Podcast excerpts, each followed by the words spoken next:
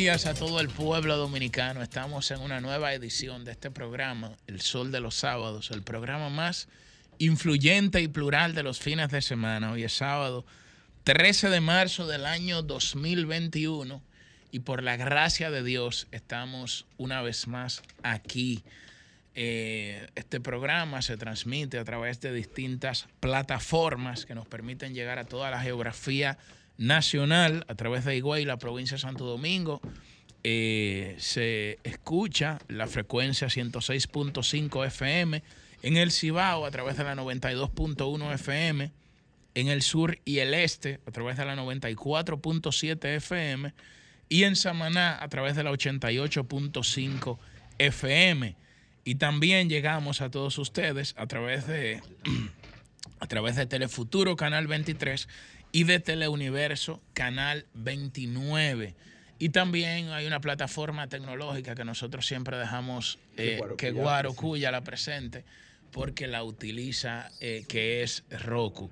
Señores, y hoy eh, para, para, este programa es un día especial porque al arribar su primer lustro, que se conmemora el 16 de julio de este año, fíjense la fecha en la que se funda el Sol de los Sábados, arriba a una nueva etapa y lo hago desde el principio de este programa antes de darle la bienvenida a mis compañeros para hacer un anuncio importante aquí. Y digo que arriba a una tercera etapa porque a partir de hoy eh, el Sol de los Sábados tendrá un nuevo coordinador eh, quien es Yuri Rodríguez, hijo egresado de la Facultad de Derecho de la Pontificia Universidad Católica Madre y Maestra, experto en políticas públicas, estudió en España, estudió también en, Inglaterra. Una persona que ustedes siempre han escuchado sus comentarios, muy bien fundamentados, se maneja con mucha ecuanimidad por sus méritos fue escogido miembro del Comité Central del PLD, el miembro más joven, pero también es una persona que tiene muy buenas relaciones con, con el gobierno y yo creo que ese es una, un rasgo característico de este espacio. Yo no podré seguir asumiendo la coordinación de este programa porque eh, voy a atender otros asuntos que me impedirán estar aquí de manera presencial, pero el programa queda en muy buenas manos bajo la coordinación eh, de Yuri Enríquez y vendría siendo, al arribar el primer lustro de este programa, el tercer coordinador. El primero fue Orlando Jorge Villegas, que es un gran estratega de comunicación, que fue eh, con quien, junto con él y don Antonio Espaillá, concebimos la idea de este espacio y que eh, lo, gracias a Dios lo pudimos convertir en el espacio de mayor influencia de los fines de semana. Luego me tocó a mí asumirlo en una segunda etapa y ahora en una tercera etapa le toca a Yuri Rodríguez. Y ahora sí paso a darle la bienvenida a todo el equipo del Sol de los Sábados. Voy a comenzar por Yuri, como lo acabo de presentar, como, como nuestro nuevo coordinador, aunque me están haciendo más señas que un tráfico de AMED, diciéndole que le demos la participación a la dama y voy a rectificar, ¿verdad? Voy a darle la participación Recientemente fue a Susi, que eh, se integró desde temprano a este programa, como siempre lo hace todos los sábados. Y eh, paso a darle la bienvenida. Susi, buenos días. Buenos días chicos, pues como siempre aquí realizando nuestra labor como cada sábado desde temprano para las personas que se conectan con nosotros, que nos prefieren, que están atentos para siempre comunicarse a través de las líneas telefónicas y por supuesto que escuchan nuestros comentarios. Muchos temas en el día de hoy, como saben, el tema de agenda y al cual me voy a referir en mi comentario por la importancia que reviste, no solo en este momento en particular, sino siempre, son eh, las tres causales y la lucha titánica que llevamos las mujeres, eh, pues en todos los espacios en general. Siempre es más difícil para las mujeres ascender y destacarse y lograr eh, las luchas y los espacios. Y pues las tres causales no es una excepción. Felicitar la eh, labor titánica y la gallardía de todas las coaliciones de mujeres, especialmente a las que están apostadas frente al Palacio Nacional en campamento. Ya llevan dos días, si no me equivoco, allí, pues esperando eh, ser escuchadas y que al fin los legisladores dejen no solamente la cobardía de parte de algunos y el conservadurismo sin razón por parte de otros. Así que más adelante en nuestro comentario vamos a estarnos refiriendo a este tema. Buenos días, eh, Aguarocuya Batista. Muy buenos días, hoy sábado 13 de marzo. Se nos avecinan muchas cosas buenas. Hoy será un día complicado en cuanto a la enorme cantidad de información y de data que todos y cada uno de los que estamos acá queremos brindar. Evidentemente, agradecer a RCC Media. A veces los que llaman, compañeros, que nos llaman precisamente afuera, piensan que ese tipo de coba es por bonitura. No. Uno de los temas importantes que hoy veremos es el tema de la de coartar la libertad de expresión, de limitar el desarrollo profesional y RCC Media es todo lo contrario. Ha sido un sprint, una plataforma. Mencionaba Julito ahorita que el primer coordinador de este programa hoy es diputado. El segundo coordinador dice que va a tener unos temas personales, no dice cuáles, pero estamos seguros 100% que son sumamente positivos, que no es por nada malo apuesto mi nombre. No tenemos pruebas, pero tampoco dudas. A veces tenemos las pruebas, pero no podemos sacarlas. Nos limitan. Pues, aunque no nos deberían delimitar eso. Empero. Y el tercer, este tercer coordinador que tenemos acá, pueden apostar. Pueden apostarle al Pinto, a Yuri Enrique, que muchas cosas positivas dará. Muy buenos días, Titán. Bueno, sí, buenos días eh, a toda la gente que nos escucha. Eh, aquí en el país y fuera del país. Recordar también a, los a, los, eh, a nuestros compañeros que están vía Zoom, que le vamos a dar Nos estamos conectando el Wi-Fi con una tableta nueva para, Adelante. Bueno, eh, buenos días, Susi Aquino Botró, buenos días, Julio Alberto Martínez, buenos días, Guarcuya Batista, buenos días, Pedro Manuel Casals, Milicen Uribe, Ernesto Jiménez, Liz Mieses y eh, a, Adriana Orlando, que venía. Orlando Jorge Villegas. Bueno, yo creo que. Bueno, ya Orlando migró. no, ya, está, ya en Grande Liga, el capitán pasó a Grande Liga. Yo creo que al revés. Eh, nada, agradecer por la responsabilidad, tanto al equipo como a Antonio Espallá. Yo soy tal vez el menos experimentado. Pero eh, no, el menos experimentado soy yo. Creo yo que, soy más que debemos seguir con la humildad y la cohesión que caracteriza a este equipo, que es el equipo más influyente, sin duda alguna, de los fines de semana. Y como dice Susi, y cuidado, porque eh, también, como dice Pedro, trazamos las pautas de las noticias que van a sobre iniciar. Todo el cuarto bate, que eh, sobre todo el, cuarto bate, que es este el influencer de este programa y la persona que tiene realmente eh, una voz de acero. Un alcance internacional. el único que tiene martillo. Nada más se faltan los cuartos, pero ya el nombre lo tenemos. El único que tiene martillo. tiene un martillo, así que, así que seguimos Vamos a hablar de teorita, Pedro. Así que seguimos adelante y vienen, vienen cosas muy buenas. Buenos días al cuarto bate, el, el único inigualable, a pesar de que los intolerantes hayan reportado su cuenta de Twitter. Eh, pero lo más difícil de la democracia es ser demócrata. No lo han podido callar todavía. Lo más difícil de la democracia es ser Mírenlo ahí. Él está vivo y hablando. Yuri, el titán de los jóvenes y quien eh, auguro que a tu corta edad, eh, una responsabilidad como esta, eh, vas a poder manejarla y vas a poder dar, pues, tengo una línea aquí, ustedes saben cómo es esto, esto en vivo, mm. vas a poder llevar un mensaje, vas a poder llevar una coordinación de un equipo, como tú bien dices, que está marcando las pautas de todas las noticias de los fines de semana. Y por eso, eh, darle también las buenos días al pueblo dominicano en lo que puedo lograr silenciar a este pequeñito ahora. Dale para allá, Ernesto Jiménez. Muy buenos días, Pedro Manuel Casals, Julio Alberto Martínez, Yuri Rodríguez, Guarocuya Batista, Milicen Uribe, Susi, Aquino Botrolis, Mieses, eh, no se me quedó nadie, ¿verdad? Eh, la conducción, Jennifer Peguero, buenos días, amigos y amigas. Llovita, Llovita está aquí. Yo, Llovita, hermano, qué bueno que de vuelta, Humberto, un fuerte abrazo y a todos los amigos y amigas del sol de los sábados, augurar éxitos a mi amigo y hermano Julio Alberto Martínez en los compromisos que la vida y Dios le ponen de frente, estamos seguros que así será, y éxitos a mi amigo y hermano Yuri Rodríguez en esta conducción interina que le tocará mientras tanto nuestro hermano Julio Alberto esté Dios mediante de regreso en el tiempo en que sea necesario. El tiempo de Dios es perfecto. Aquí estamos a la orden, como siempre, chicos, al pie del cañón.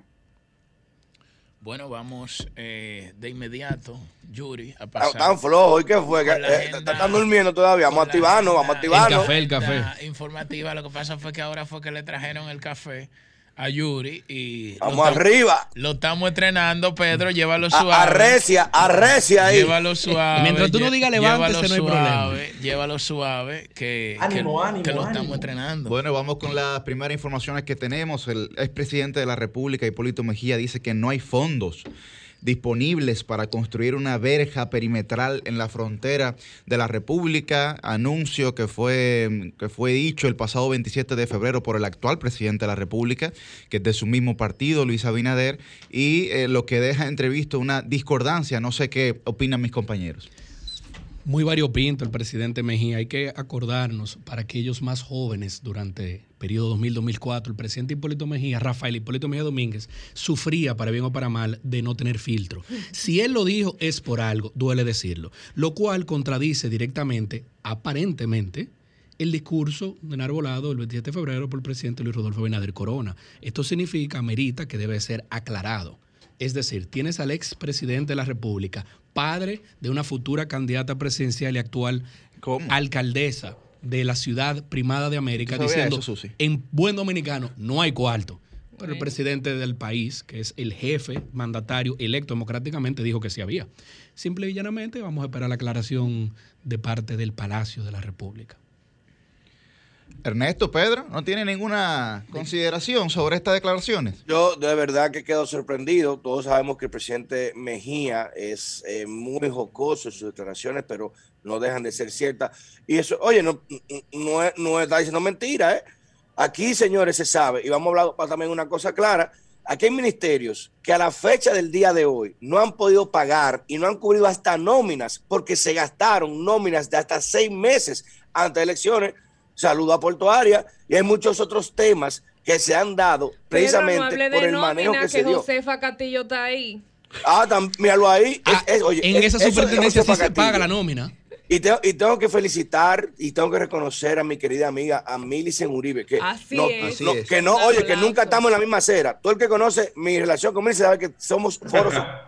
Pero ver la valentía con que Millicent se manejó y la integridad que mantuvo, la estatura que mantuvo ante una descalificación, que yo se lo dije a ella a lo personal, todo estos dinosaurios políticos, cuando uno lo cuestiona, cuando uno lo agarra en la bajadita, que, no tienen cómo responder, ¿sabe a qué van? Estos muchachos sin experiencia, tú eres muy joven, tú no entiendes. No, no, neófita política, decirle a una periodista como Millicent Uribe, porque la confrontó diciéndole, oye, Usted era, una mujer que yo seguía, un ejemplo de mujer. Y la trató suave. ¿Y cómo usted justifica haciendo algo? quiere que esos datos salgan a la luz? Oye, ¿cómo usted justifica algo que usted sabe que... No, que tú eres una neófita política. Eso es una falta de respeto de Josefa Castillo. y demuestra lo que es, que es simplemente otro dinosaurio político más del sistema que lamentablemente tenemos que chuparnos en este país ese sobre el tema y sobre el tema de las nóminas, Pedro y compañeros y compañeras. Un abuso. Hay, hay, hay, por ejemplo, en salud pública la nómina de contratados ha subido más de 8 millones de pesos. En la ONSA la nómina de contratados era de 2 millones y ha subido a 8 millones de pesos. Entonces, no, eso no tiene justificación. Hay que ver realmente cuál es y la ¿sabe lo que le dijo a mí? Bueno, yo tengo que buscar 8 millones para el préstamo porque yo tuve que coger prestado para la diputación de mi hijo. Oye, esa vaina, loco, literal. O sea, yo tengo que pagar la diputación. Tú, tú estás oyendo ese concepto del dinero público. Es el estilo del presidente Mejía, que no sé, quiso no tener filtro. Es, realmente, es realmente una representación pintoresca, como dice Guarocuya, de la fauna política dominicana. Es triste. Es muy triste. Prima hermana de Sonia Mateo, eh. Y yo creo que, eh, que, las nuevas generaciones deben de hacer conciencia sobre eso. Miren, chicos, en otro tema. La versión update. Ah, ¿tú querías decir algo, Ernesto, sobre este tema? No, hombre, no. Ah, sobre eso?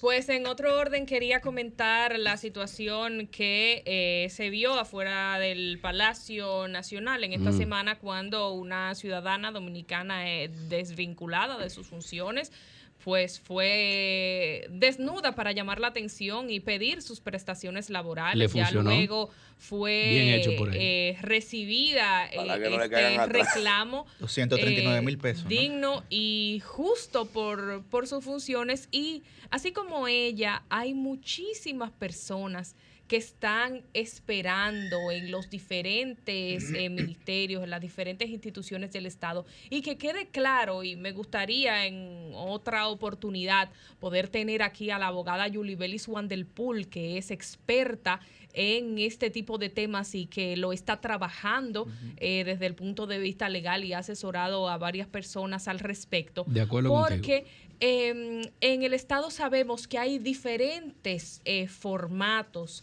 para el momento de entregarle a usted su cancelación. Algunas instituciones que son mal llamadas empresas del Estado, sí, las personas cuando eh, se le desvincula tienen que darle todas sus prestaciones como si fuera un empleado del sector privado. Pero instituciones como los diferentes ministerios, pues cuando usted se va o lo van, eh, lo que le queda es, simplemente lo que la proporción de Navidad que le corresponda y los días de vacaciones que le toquen si no las ha tomado y de ahí para adelante no le toca mucho más.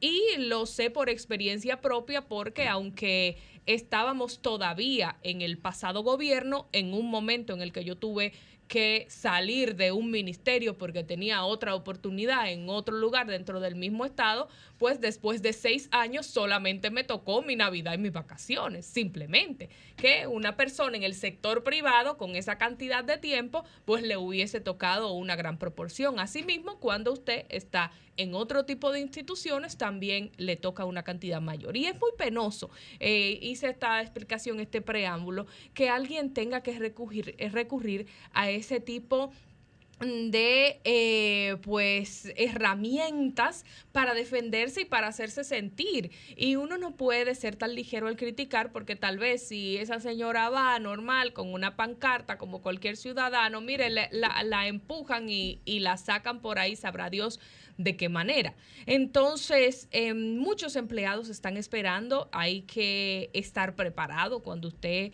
eh, va a sustituir personas, de tener los fondos necesarios para esto. Hay instituciones donde no hacen estas cancelaciones y la gente se pregunta, ¿y por qué no sustituyen personas? Bueno, es que el, el gerente que está ahí, el director, el administrador, el ministro, debe de saber si cuenta con los recursos necesarios para cumplir legalmente con toda esa gente que está sacando. Muchas veces no lo cuentan con esos recursos, pero necesitan quitar y poner. Exactamente. Y la gente dice, no, que si son presas, mire señores, si todo el que tuviera en el Estado hubiese votado por el Partido de la Liberación Dominicana o fuera del Partido de Liberación Dominicana, no estuviera el PRM gobernando en este momento. Muchísima gente, más de la que usted se imagina, y muchas de las que hoy fueron afectadas, votaron por el partido de gobierno. Entonces no se puede criticar con esa ligereza y entender también que porque uno crea que alguien pertenece a un partido, hay que vulnerarle sus derechos todo el mundo debe ser tratado por igual. Cuatro años pasan rápido y ocho también. Entonces, si hay gente a la que 16 años le pasaron rápido, imagínese que 16 más pudieran pasar también muy rápido. Entonces, esa es la reflexión que quiero dejar al inicio del espacio sobre este tema de las prestaciones laborales correspondientes a los empleados desvinculados. Nos unimos evidentemente al llamado que hace nuestra querida Susibet. Es triste, reitero, no solo al PLDista se le está cancelando, hay que ver más allá. Personas que tienen 20, 30 años en el Estado, pero no eran del color favorito.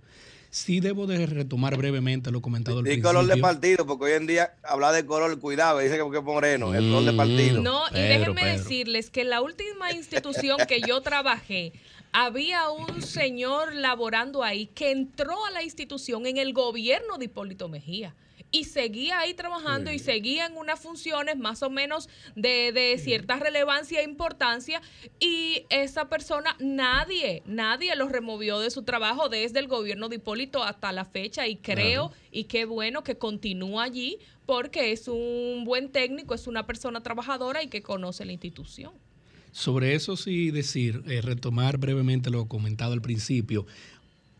Pueblo, busquen el diario libre de hoy, lean una noticia que está en primera plana. Cito el titular.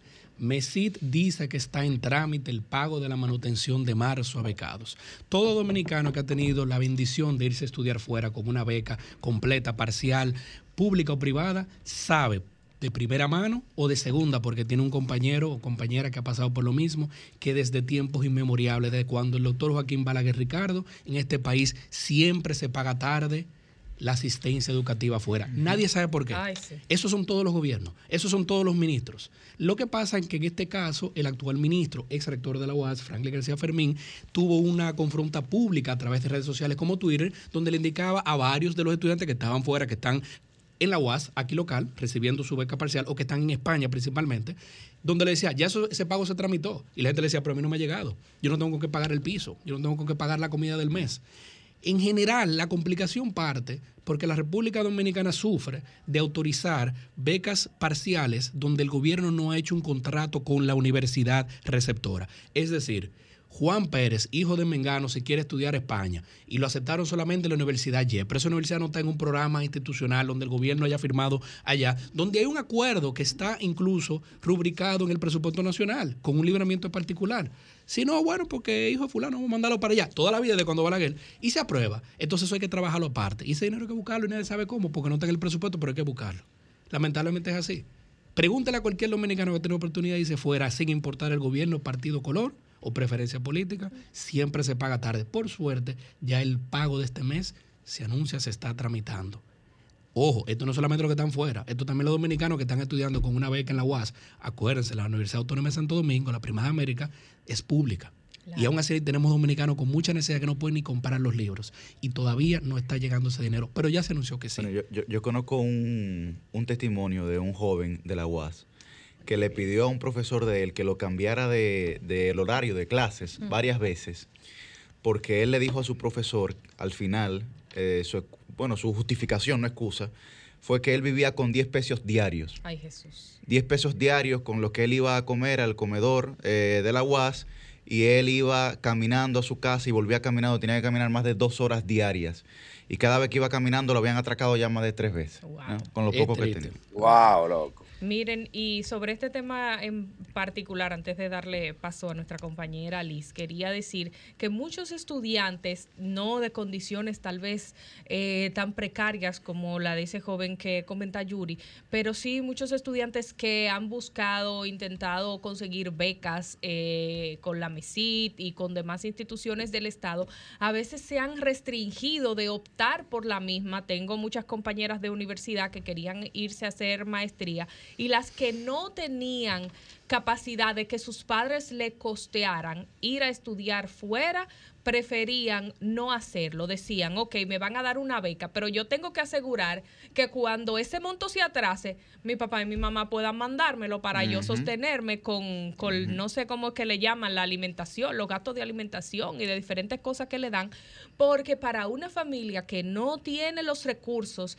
y que entonces ese monto no llegue a tiempo, es un problema. Su muchacho allá sin que comer en un país extraño, que si se enferma tiene una situación que, que le puede pasar cualquier cosa. Entonces también ahí se presenta otra barrera más de materia económica y social hasta para una beca. Así es. Bueno, le damos los buenos días a nuestra regidora, Ismieses. Regidora del pueblo, Liz Adriana Mieses, madre que ha criado tres muchachos, pero fajadora. pero ven acá, ¿y qué vaina de pero Pedro dijo que estábamos suaves, me trajeron el café ya. Pero oye, mi amigo, tú dato, deja la prima tranquila. Muy buenos días a todo el equipo de Sol de los sábados, la verdadera interactiva de la radio dominicana todos los sábados y como dicen aquí, y es la realidad, quienes marcan la pauta de la noticia semanal. Señor, un muy buenos días y para mí siempre es un placer poder estar desde esta plataforma a todo el equipo interno y externo y a todas las personas que nos escuchan en la mañana de hoy. Bueno, eh, seguimos con las informaciones eh, nuestros compañeros Pedro. Mira, hay un, hay un tema que está caliente, señores, un tema muy caliente, y ese en, Haití ahora mismo está al borde de una guerra civil. Ayer mataron más de seis policías y han herido más de 30. Hay un tema de ingobernabilidad terrible, el país cogiendo fuego, como podrán ver en las imágenes que Bayovita va a estar presentando. Y eh, en este país aquí, nosotros estamos hablando de presupuesto y esa vaina se está dando eh, al, borde de una chispa para que se acabe de salir todas las masas a la calle. Entonces, eso demuestra aún más el por qué es tan necesario la construcción de un muro en la frontera, porque al momento que explota una guerra civil para Haití y se, se movilizan esas masas que van a salir corriendo, como ustedes verán, una, una cosa de locos, ¿para dónde usted cree que van a ir? ¿Se van a tirar al mar? ¿Se van a tirar corriendo? No, es para acá que vienen corriendo. Y todo aquel que se opone a la construcción de ese muro, que vive en una torre con tres accesos de seguridad, que tienen villas, que tú para entrar tienes que presentar la cédula, la de nacimiento, en muchas veces, así sea muy bueno oponerse, pero el dominicano que vive en la frontera, que está viendo lo que está pasando allá, que no puede dormir tranquilo, que no tiene trabajo, que le roban las, las vacas, que le roban los plátanos, que le roban todo, no puede hacer ni quejarse, que, y si se queja lo matan o, o lo descuartizan y no haya quien responder, ese sí va a apreciar de que se ponga orden en la frontera, que ahora mismo es tierra de nadie. Y yo espero que el Ministerio de Defensa ante en lo que está pasando en Haití, ya que prácticamente la policía ha admitido allá que no tiene control, que no puede hacer nada, porque no, tiene los equipos ni la gente para controlar lo que está pasando contra el grupo 509 Falcon en Cité Soleil, que, prácticamente ya ha conquistado el territorio. Y si la Fuerza Armada de nosotros no dispone un equipo especial o dispone unas medidas especiales, pues abramos, abramos, abramos la frontera y, suelte para todo el mundo. Pedro, Pedro, una pregunta, confírmanos algo. El Ministerio de Defensa asuma una posición hoy, si van a mandar unos pelotones, si van a cerrar, lo que ustedes quieran, pero que al, por lo menos que diga algo, para que por lo menos creamos que tenemos cierta seguridad. Pedro, confírmanos algo de esa noticia que tú estás dando. Mencionaste el tema de las armas. ¿Es cierto que hay más armas en manos privadas que en cualquier organismo de defensa en la República de Haití, nuestro vecino? Ya lo sabe, hermano. Eso no, no es que no es cierto. No, no, es que, que, hay más armas. Es que ahora mismo, para que tú sepas, te sale más barato a ti comprarte. Tú puedes comprarte un M16 en Haití y sale más barato tú traes lo de Colombia. Sale antes, para tú traer un, M16, oye, Colombia es el lugar más barato. Ahora te sale más barato en Haití. Traerte un M16, traerte un acá, lo que tú quieras, lo traes por ahí. Las armerías, ¿de dónde tú crees que están importando las armas si hay provisión de importación? Es por la frontera por Haití que llega todo, hermano. Ese, cuando, cuando ahí se desate lo que va a pasar ahí, imagínate una población pobre eh, y armada. Esa es la combinación más terrible que existe. Y, por ejemplo, de eso, miren lo de Yemen, miren lo de Siria, miren lo de Irak, que es, es el caldo de cultivo para ese radicalismo con gente así. Imagínate tú. Pero vamos a esperar a ver qué va a decir el Ministerio de Defensa respecto a esta situación. Bueno, damos pasos, damos paso a Ernesto Jiménez. Muchísimas gracias, eh, Yuri, hermano, muchísimas gracias. Miren, hay un tema que yo he tratado en este espacio y he escrito al respecto también. un artículo que les invito a que lean en el portal www.dinarec.com. Muy bien saben que es un portal que estamos trabajando. Muy buen portal. Y que se, y que se dedica, gracias hermano, el portal más económicos este país. y financieros. Nosotros Después del dinero, el número dos que hay en tema económico. Desigualdad en las vacunas a nivel mundial. ¿Y a qué nos referíamos? Bueno, bueno. los Estados Unidos de América, escuchen esta noticia que leímos en el día de ayer, administrado ya 101 millones de dosis de vacuna. 35 millones de ciudadanos de los Estados Unidos están completamente vacunados, díganse las dos dosis necesarias por la firma Moderna y la firma Pfizer, las farmacéuticas, y 65, 66 millones, vamos a redondear, de ciudadanos estadounidenses tienen ya la primera dosis. Recuerden que Johnson Johnson fue recientemente aprobada por, la FDA y es una vacuna de una sola dosis, pero al ser recientemente aprobada es la que menos se ha suministrado. Esa nación tiene estimado más de 120 millones de dosis de vacunas acumuladas y diversos países, incluyendo a la República Dominicana, em, mediante el presidente Luis Abinader, les ha solicitado que de manera solidaria comparta algunos de esos eh, millones, de esas decenas de millones de vacunas que tienen guardadas. El presidente Joe Biden se ha rehusado tajantemente a ayudar a otras naciones del mundo más vulnerables con esas tan necesarias dosis y países como esta misma República Dominicana ya está presentando escasez en algunos centros de vacunación. Es algo que uno puede constatar en las redes sociales. ¿A qué nos referimos con esta desigualdad? A que la Unión Europea también ha hecho todos los esfuerzos posibles por acaparar la mayoría de vacunas que se están produciendo en sus territorios. Entonces, cuando usted tiene un entramado en donde las principales naciones del mundo, tanto de Europa como de Estados Unidos, se rehusan a mostrar un grado mínimo de humanidad en esta crisis que nos engloba a todos, tiene entonces que destacar a naciones como China, tan vilipendiada por el actual gobierno, naciones como la India, que necesitando tanto o más como Europa necesita y como Estados Unidos necesita, sin embargo, han sido solidarias con otras naciones del mundo, al menos permitiéndole por una parte adquirir las tan necesarias vacunas y también compartiendo y donando otros insumos necesarios para combatir el coronavirus como mascarillas y demás y demás enseres en este sentido. Entonces, es un asunto que, caramba, nos llena de tristeza, nos llena de preocupación. No entendemos cómo los grandes líderes mundiales todavía no han sido capaces de ponerse de acuerdo para por lo menos brindarle una mano amiga a naciones eh, mucho más vulnerables, naciones como las naciones del África subsahariana, naciones de la América Latina, las más empobrecidas, naciones del este asiático, también muchas muy empobrecidas. ¿Cómo no se ha podido llegar al menos a un consenso global entre los poderosos de que sí se puede, sin descuidar a su propia ciudadanía, pero sí se puede tender esa ayuda vital, esa ayuda que se traduce en salvar vidas a otros pueblos del mundo.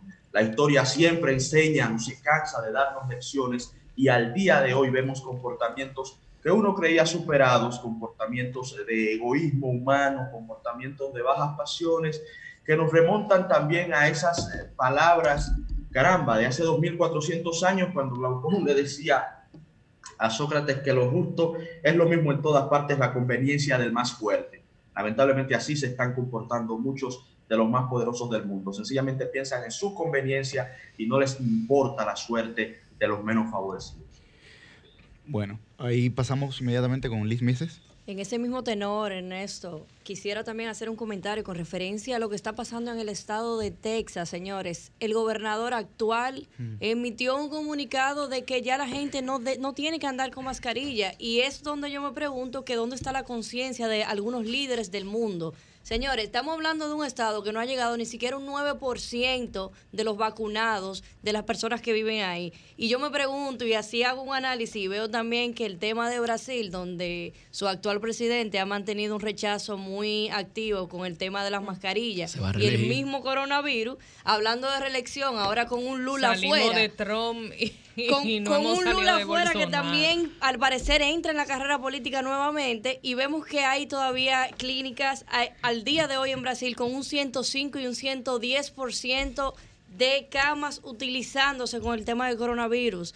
Y ahí es donde yo hago un análisis, veo que yo creo que Así como muchos líderes mundiales han tomado quizás iniciativas en pro de poder salir de esta pandemia, es un asunto que se debe ya de culminar con una mesa a nivel mundial de todos los liderazgos o por lo menos representantes de llegar a un acuerdo, porque lo de Texas es algo que de verdad, de verdad no tiene precedente ni lógica alguna.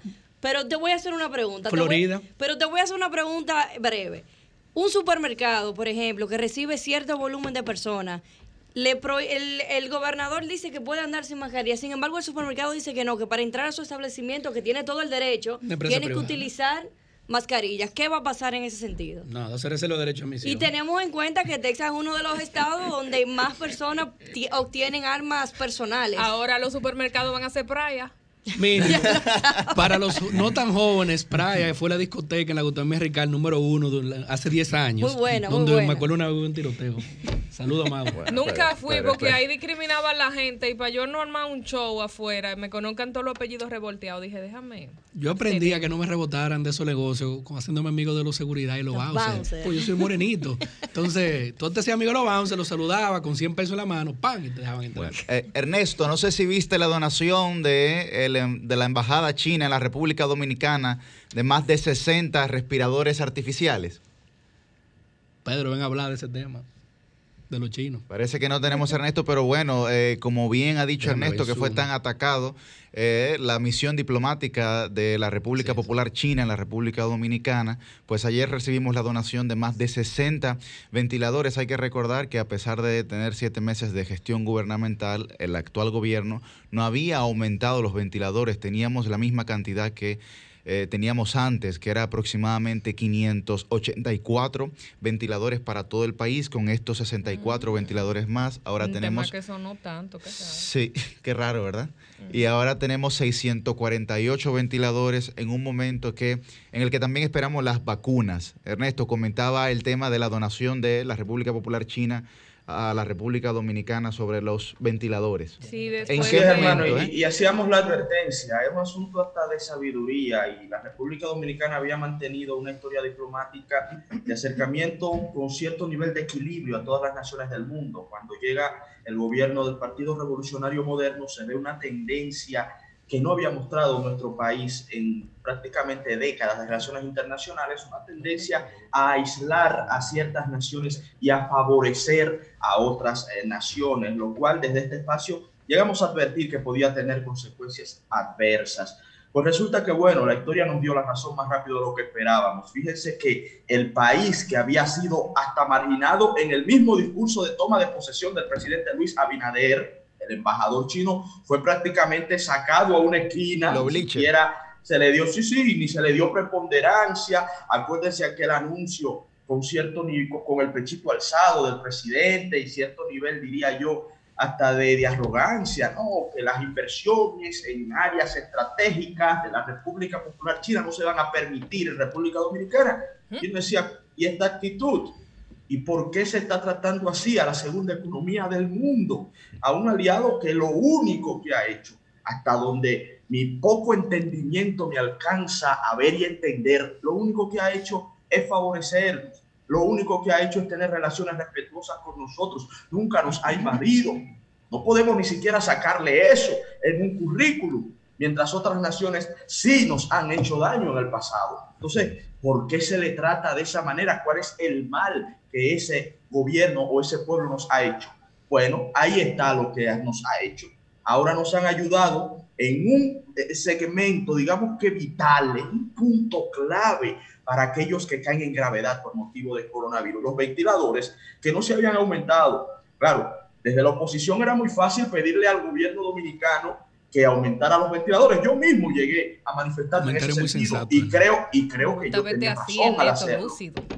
Pero Juicioso. aquellos que llegaron y que ahora tienen la posibilidad de actuar, tampoco lo habían hecho a casi siete meses. ¿Y quién les salvó la cara? La vilipendiada China con una donación. Lo que no han hecho nuestros queridos, claro que sí, nuestros queridos amigos del norte. Son queridos, pero que por favor muestren un poquito más de solidaridad para con los pueblos de América. Bueno, vámonos con la gente. Comunícate 809-540-1065. 1-809-200-1065 desde el interior sin cargos. 1-833-610-1065 desde los Estados Unidos. Sol 106.5, la más interactiva. Buenos días, ¿cuál es su nombre? ¿Dónde nos habla? People. días, Sí, Adelante. buenos días. Dubel G, ¿cómo amanece?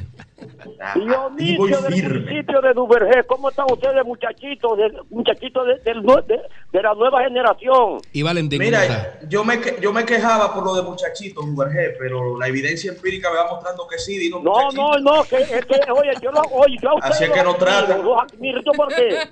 Porque tienen, un futuro, un futuro muy, muy promisorio. queremos el Los presente, no el temas futuro. son muy importantes. Está buena esa. Eh, Oye, oye lo que ¿cómo voy a decir. tratan? Hoy yo estoy de cumpleaños, hoy cumplo yo años. Muchas Dionisio felicidades. Herrera, Felicidades, 22, soy de felicidades. Felicidades, Jorge. cumpleaños ¿Cuántos años son? Vamos cantando. pido al Dios Todopoderoso que me dio otro día de vida Muy para bien. seguir viviendo Excelente. y, y y, oye, seguir viviendo y, y seguir defendiendo a los indefendibles de nuestra región. Claro. Sí, Bien, dese un ahí está, ahí está su llamada, dese un Y traguito. si sí. no puede, únteselo. Buenos días, ¿cuál es su nombre? ¿Dónde nos llama? Buenos días, equipo joven. Adelante. Gracias. Así es, Necesitamos sí, que le den una, Niño, hora más. León de Manhattan. El León de El Manhattan. León de Adelante. Bronx. De Manhattan, de Manhattan. No, de Manhattan, de Manhattan. Ah, Eh, ok, No se equivoquen. Cuidado. Adelante. eh, deje- eh, permítame decir sin presión dos cosas en, en 30 segundos. Primero, sobre las tres causales. Mm. Eh, por ejemplo, algo cuando sucede algo detestable, como que eh, violan una dama, tenemos la píldora del día después. Es decir, eso se puede prevenir. La situación de que cuando peligra la vida de, de la madre, eso lo hacen los médicos diariamente. No es cierto. no es cierto y lo vamos a decir en nuestro comentario con ejemplos de personas reales. Sí, hello. Porque recuerde que no todas son mujeres, muchas son niñas de hasta nueve años y menos sin acceso. ahorita usted me contesta porque teniendo hasta la 10 ahí. Ok, pues exprésese entonces. Sí, entonces, cuando cuando se, le presenta a cada momento las opciones a los médicos, los médicos como como entendido en ese, ese asunto, saben lo que tienen que hacer. Hay que saber la, la, vida de la madre. Y cuando hay un, un feto inviable, eso se cae de la mata. y, y para terminar con mi los segundos puntos, la cuestión del muro. Muro. sí, adelante. sí, señor. Bueno, se, nos cayó. Entonces, si él no tiene ninguna objeción con que se tome la medida, vamos a ponerlo en el Código Penal. Y vamos a oficializar. Buenos días, ¿cuál es su nombre? ¿Dónde nos llama? Sí, buenos días, Luis Pérez de Santiago. Adelante. Ciudad Corazón. Yo opino con relación a lo de las tres causales y ayer yo estuve viendo una entrevista de un alto funcionario de la Fuerza del Pueblo donde al final de su entrevista se le hizo la pregunta visto lo que está pasando ahora mismo. Mm. Y eh, la Fuerza del Pueblo eh, no apoya directamente las tres causales. Y yo quiero decirle que eh, esos altos funcionarios, no solamente de la Fuerza del Pueblo, sino de, de cada uno de los partidos políticos que tienen incidencia directa en que eso se apoye, son los primeros que si sus hijas salen embarazadas y no quieren esos niños, o la llevan a una clínica de alto prestigio y le hacen el procedimiento eh, con otro nombre, o se la llevan o se la llevan fuera del país. Son los primeros, es una doble moral. Y otra cosa, al gobierno con relación a China y Estados, y Estados Unidos. que no seamos como el gato que cuando le dan la comida cierra los ojos. Que mañana cuando estemos vacunados, la gran mayoría con la vacuna china, que no nos vayamos para Estados Unidos, que veamos lo que nos están haciendo. Buenos días. lúcido, llame lúcido, sí. Buen día, ¿cuál es su nombre? ¿Dónde nos llama? Ay, ¿qué, hay? ¿Cómo están todos? Le habla el chipero de Herrera, mi hermano. Adelante, chipero. Oye, pero es que en este país no existe lo que se llama precio, ¿verdad que no? ¿Cómo? No, no, te escuchamos bien. Aquí no existe eso, ni existe lo que se llama eh, nada de eso porque mire, suben y suben todas las cosas y nadie dice nada.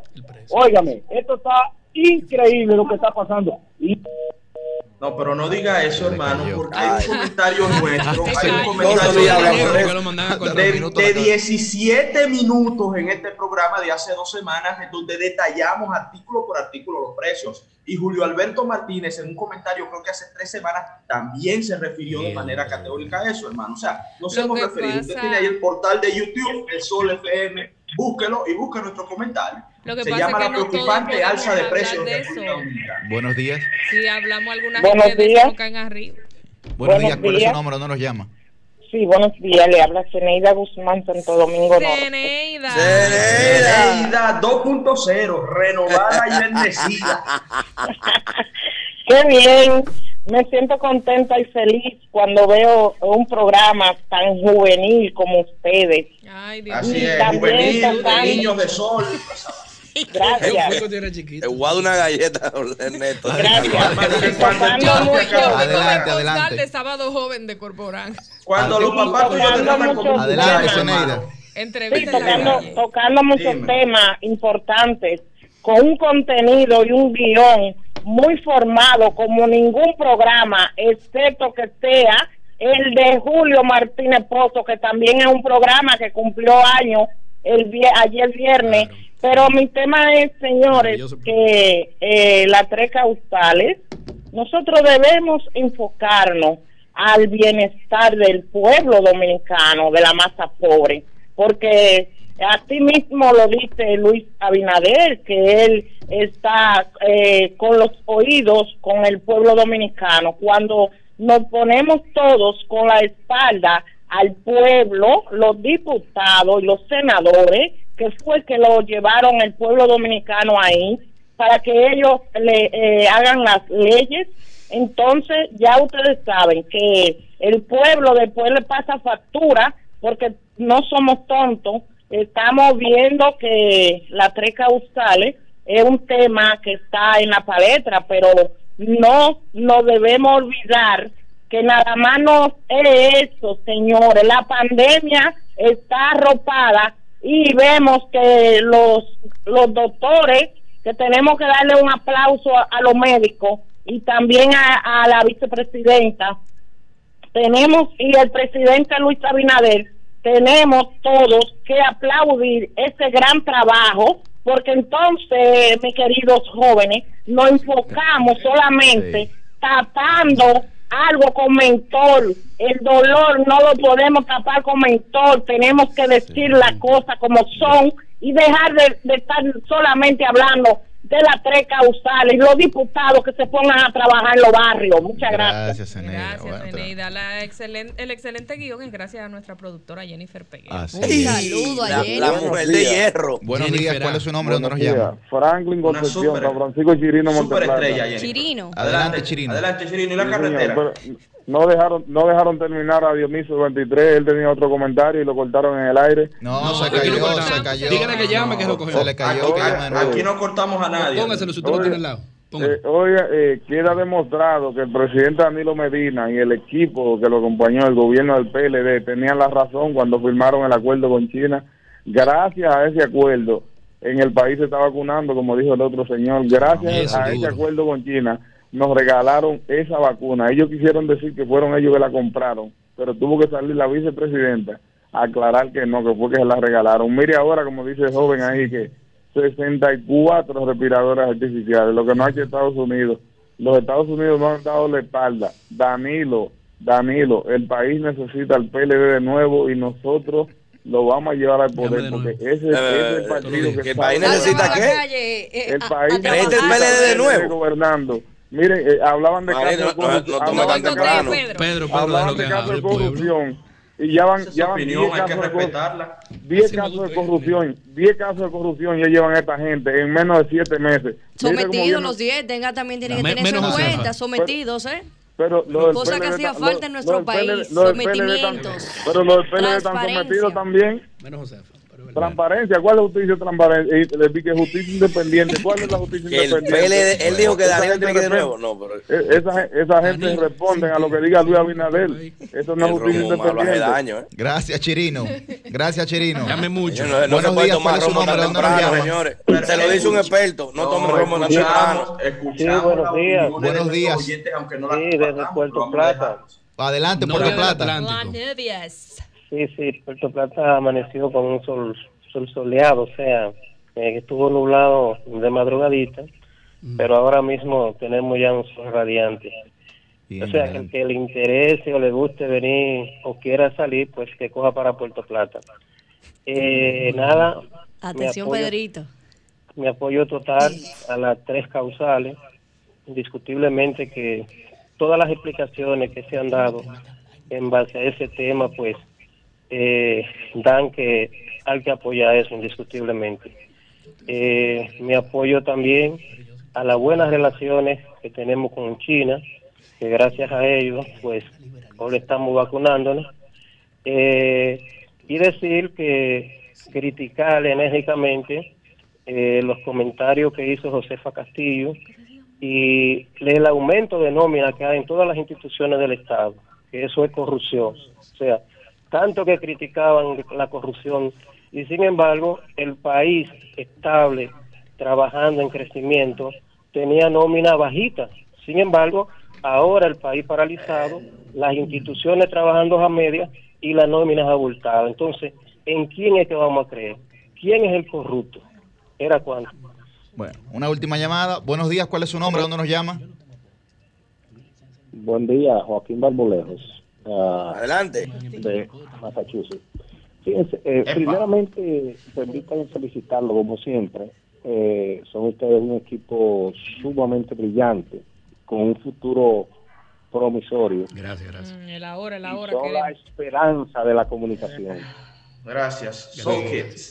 Una hora más, doña Monza. Que Santo Domingo. Ven a las 5 de la mañana si tú quieres. Se la damos Adelante, adelante. Tú empiezas a las no 5. Santo Domingo, sino eh, el mundo. La comunicación uno sabe lo que es. eh, que no es como se quiere se quiere vender. Por ejemplo, ustedes son, sin, sin, sin quizás, pa- o sea, desde mi punto de vista, respetando la posición de los demás, son el buque insignia de, de esa estación. ¿Por qué yo digo esto? Eh, ¿Qué te digo? Por, Adelante. ¿Por qué yo digo esto? Porque es donde eh, existe lo más, apro- lo más cercano a la pluralidad. Porque hay diferentes posiciones y hay diferentes representantes de diferentes sectores políticos, vamos a decir. Fíjense, yo digo una frase eh, y ustedes me van a excusar eh, lo que voy a decir. Sí, adelante. Eh, por ejemplo, yo digo, Leonel es a Sol lo que es el coronel a la obra de Gabo, de García Márquez. No tiene quien escriba. Ahí, por lo menos, hay una pequeña excepción. Pasen buen resto del día. Cambio y fuera. El sol de los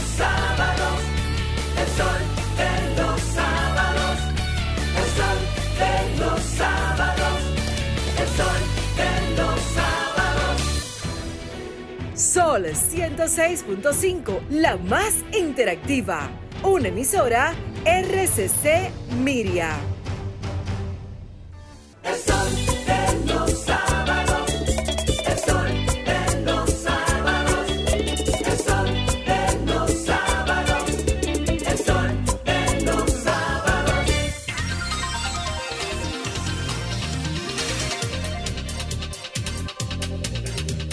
Bueno, a las 7 y 56 de la mañana damos eh, apertura a nuestro bloque de comentarios, nuestro abridor estelar, Guarocuya Batista.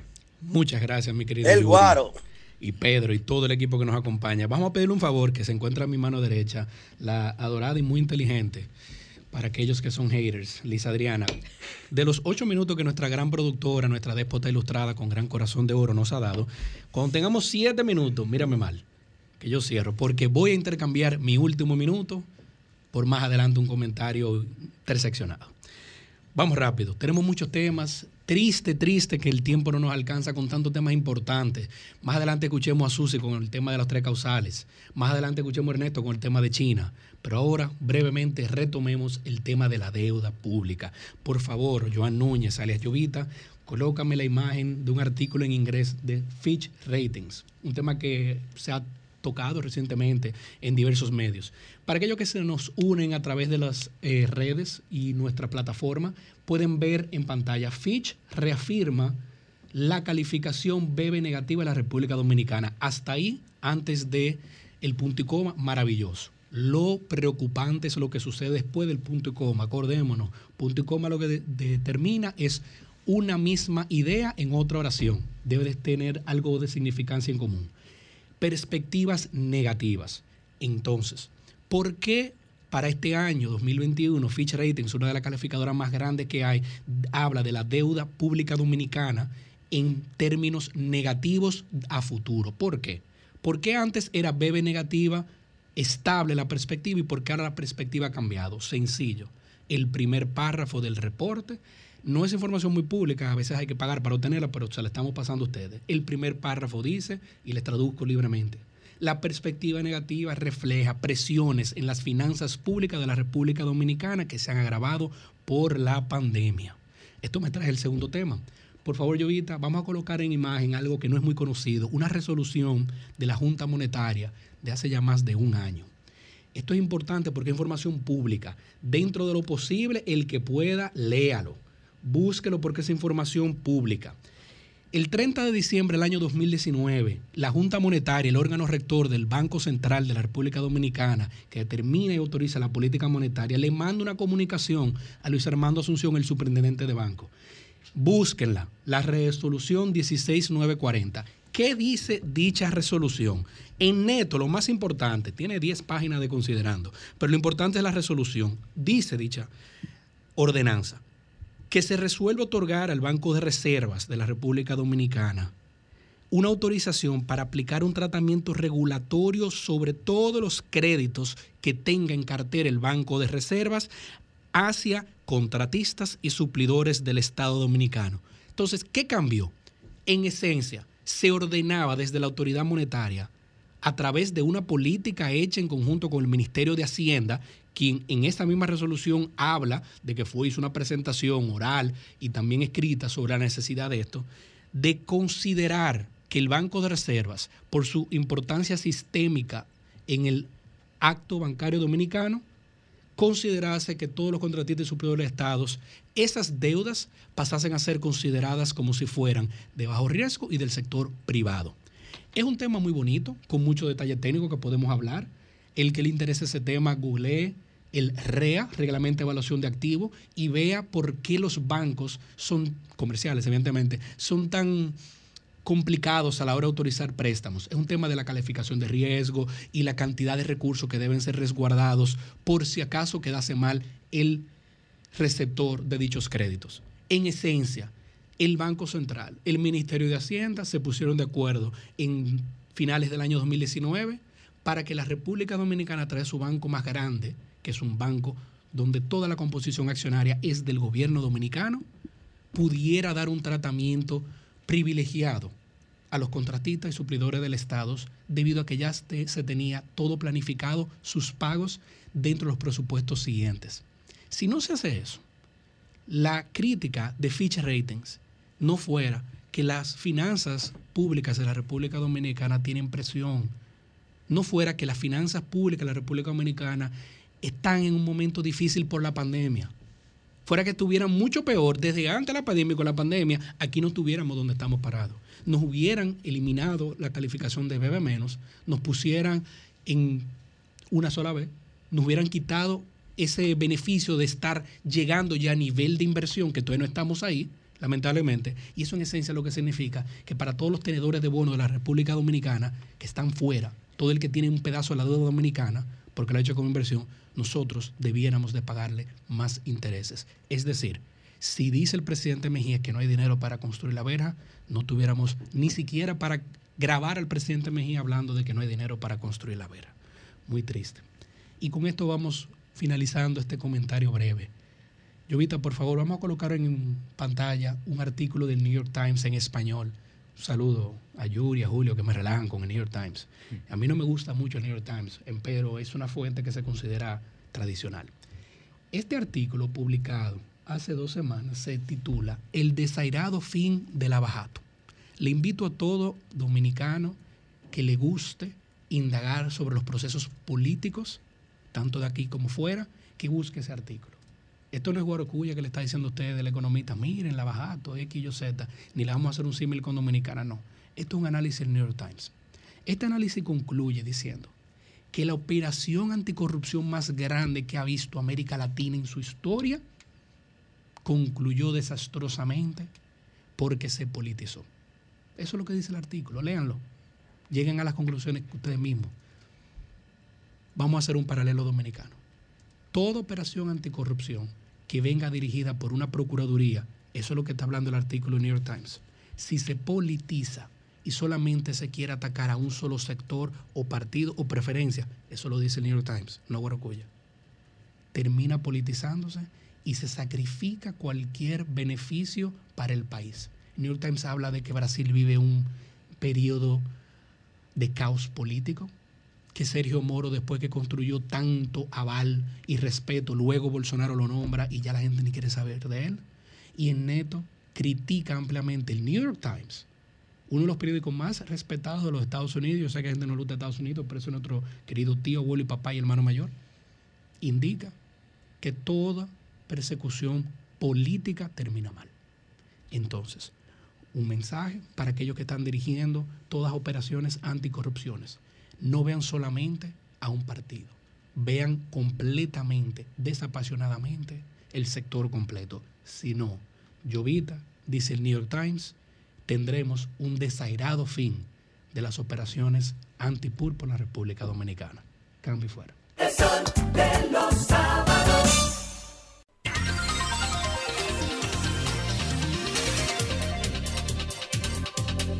8 y 4 minutos de la mañana contamos con nuestra compañera, la regidora del pueblo. Asúmanla, es de todos. Es de todos sin importar color. Liz Eh, Adriana Mieses. Muchísimas gracias. Eso de, es de todos no Esa- quedó bien. eh, de- de- déjala para su marido, que es de su marido, después, después del pueblo. Ella se debe más allá de eso. Profesional y políticamente, por favor. Claro, ustedes siempre mal pensados. La rubia de oro. Un abrazo y un beso, querida amiga. Adelante, Muchísim- muchísimas gracias. Saben que es un honor para mí pertenecer a este equipo y obviamente poder estar desde esta plataforma, la más interactiva con todos nuestros oyentes, las personas que nos pueden ver por diferentes medios. Yo quiero hacer un comentario hoy bastante breve, pero creo que muy conciso y claro. Principalmente para todas las familias dominicanas, para todas las personas que estamos viviendo en la situación actual de esta pandemia y el tema de educación. Señores, ¿qué ha pasado últimamente con la educación? Y, hago mucho énfasis todos los sábados con precisamente lo que es educación, porque yo creo que a la hora que nosotros tengamos una educación reforzada, habrá muchos temas que van a caer sobre la mata, como los temas las causales, como un sinnúmero de temas, porque la base de todo es la educación. Quiero hacer un comentario con referencia al mismo y es que a partir del próximo mes ya se van a aperturar, como dijo el ministro de Educación, Roberto Furcar, las clases semipresenciales. ¿Y qué pasa con esto? Yo era una persona que cuando hicieron, cuando dieron la nota de prensa, cuando hicieron la rueda de prensa y informaron, mm, fue chocante porque entendía y dije, pero señores, faltando solamente dos meses para culminar el año escolar, no es sensato iniciar una esta, esta apertura semipresencial. Sin embargo, haciendo análisis, conversando entre sí con personas del Ministerio de Educación, hay una realidad y hago un llamado por esta vía a todos los padres que estén, que puedan enviar a sus hijos a que lo envíen a partir del mes que viene. ¿Y por qué, señores? Si nosotros, esto tenemos que tomarlo como un ejercicio. Lamentablemente, con el tema de la pandemia, todos los pasos que se den, que dé el Estado, que den los ciudadanos, son básicamente ejercicios, ya que no hay precedente con relación a lo mismo. Entonces, si nosotros empezamos el próximo mes y verdaderamente le damos el apoyo al Ministerio de Educación, utilizando esta apertura como una prueba, pueden tener por seguro que a partir de agosto, el nuevo inicio de año escolar va a ser totalmente un éxito. Y hago un énfasis en esto, que también me llamó mucho la atención, que quizás muchas personas no lo saben, y es tal cual, que el ministro actual, Roberto Fulcar, no solamente es un ministro porque fue de las plazas más importantes del Estado Dominicano y porque fue jefe de campaña de Luis Abinader, nuestro presidente actual, sino que, señores, Roberto Fulcar tiene un perfil a nivel magisterial increíble. No solamente graduado con mención en ciencias sociales de educación, sino que es una de las pocas personas que aquí en la República Dominicana tiene inclusive un doctorado y es asesor de tesis para doctorados de educación. Y hago ese enfoque porque mucha gente entiende que no, no, ha, no ha manejado las situaciones como, como debió ser. Sin embargo, vemos una clase a distancia que para bien o para mal, con las desigualdades que existen en nuestro país, han sido efectivas. Y pedimos el apoyo de la ciudadanía, yo particularmente, que mis hijos entendía que no, no, lo, no lo pretendía mandar de manera semipresencial, ya a mí me ha cambiado totalmente el chip con relación a eso, porque va a ser la única forma de nosotros poder asegurar que a partir de agosto, el próximo año escolar nuevo, sea un año eficiente.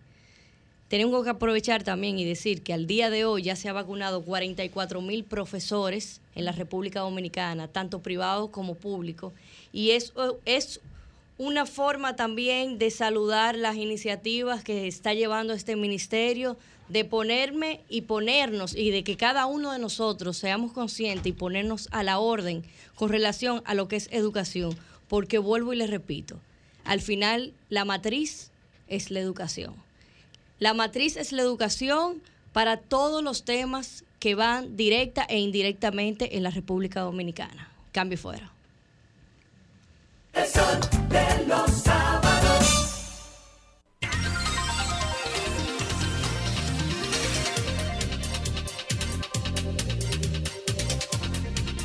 A las 8 y 9 de la mañana está con nosotros la versátil. Ella canta, ella es tremenda oradora, hace muy buen uso de la retórica. Baila. Baila. Se despatilla. Se despatilla. Rapea. Tira rapea, luces. Tira luces. Compone. Compone. Radias luces.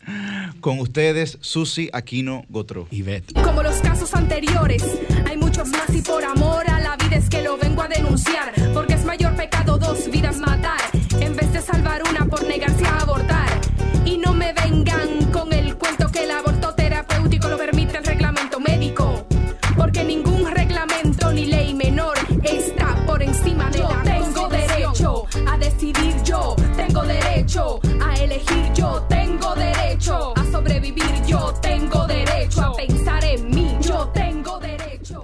Muchísimas gracias compañeros y a todo el que está en sintonía en este momento antes de iniciar con el tema que vamos a tratar en el día de hoy que ya ustedes pues saben claramente cuál es. Quiero felicitar a eh, Janet Camilo, ex ministra de la Mujer, quien fue la moderadora en esta semana de un eh, conversatorio muy interesante a través de Zoom que fue eh, avalado o auspiciado u organizado por el Instituto Latinoamericano Mujer y Política, llamado Ellas, Mujeres que Inspiran, donde estuvo participando eh, la compañera nuestra de esta emisora, la querida Anibel Carrosario, donde estuvo también eh, la colega Lara Guerrero, especialista en temas de comunicación de crisis y comunicación corporativa y también la abogada y comunicadora Susana Gotró, madre nuestra, y quienes estuvieron eh, compartiendo sus historias, no solamente de vida, sino de trayectoria profesional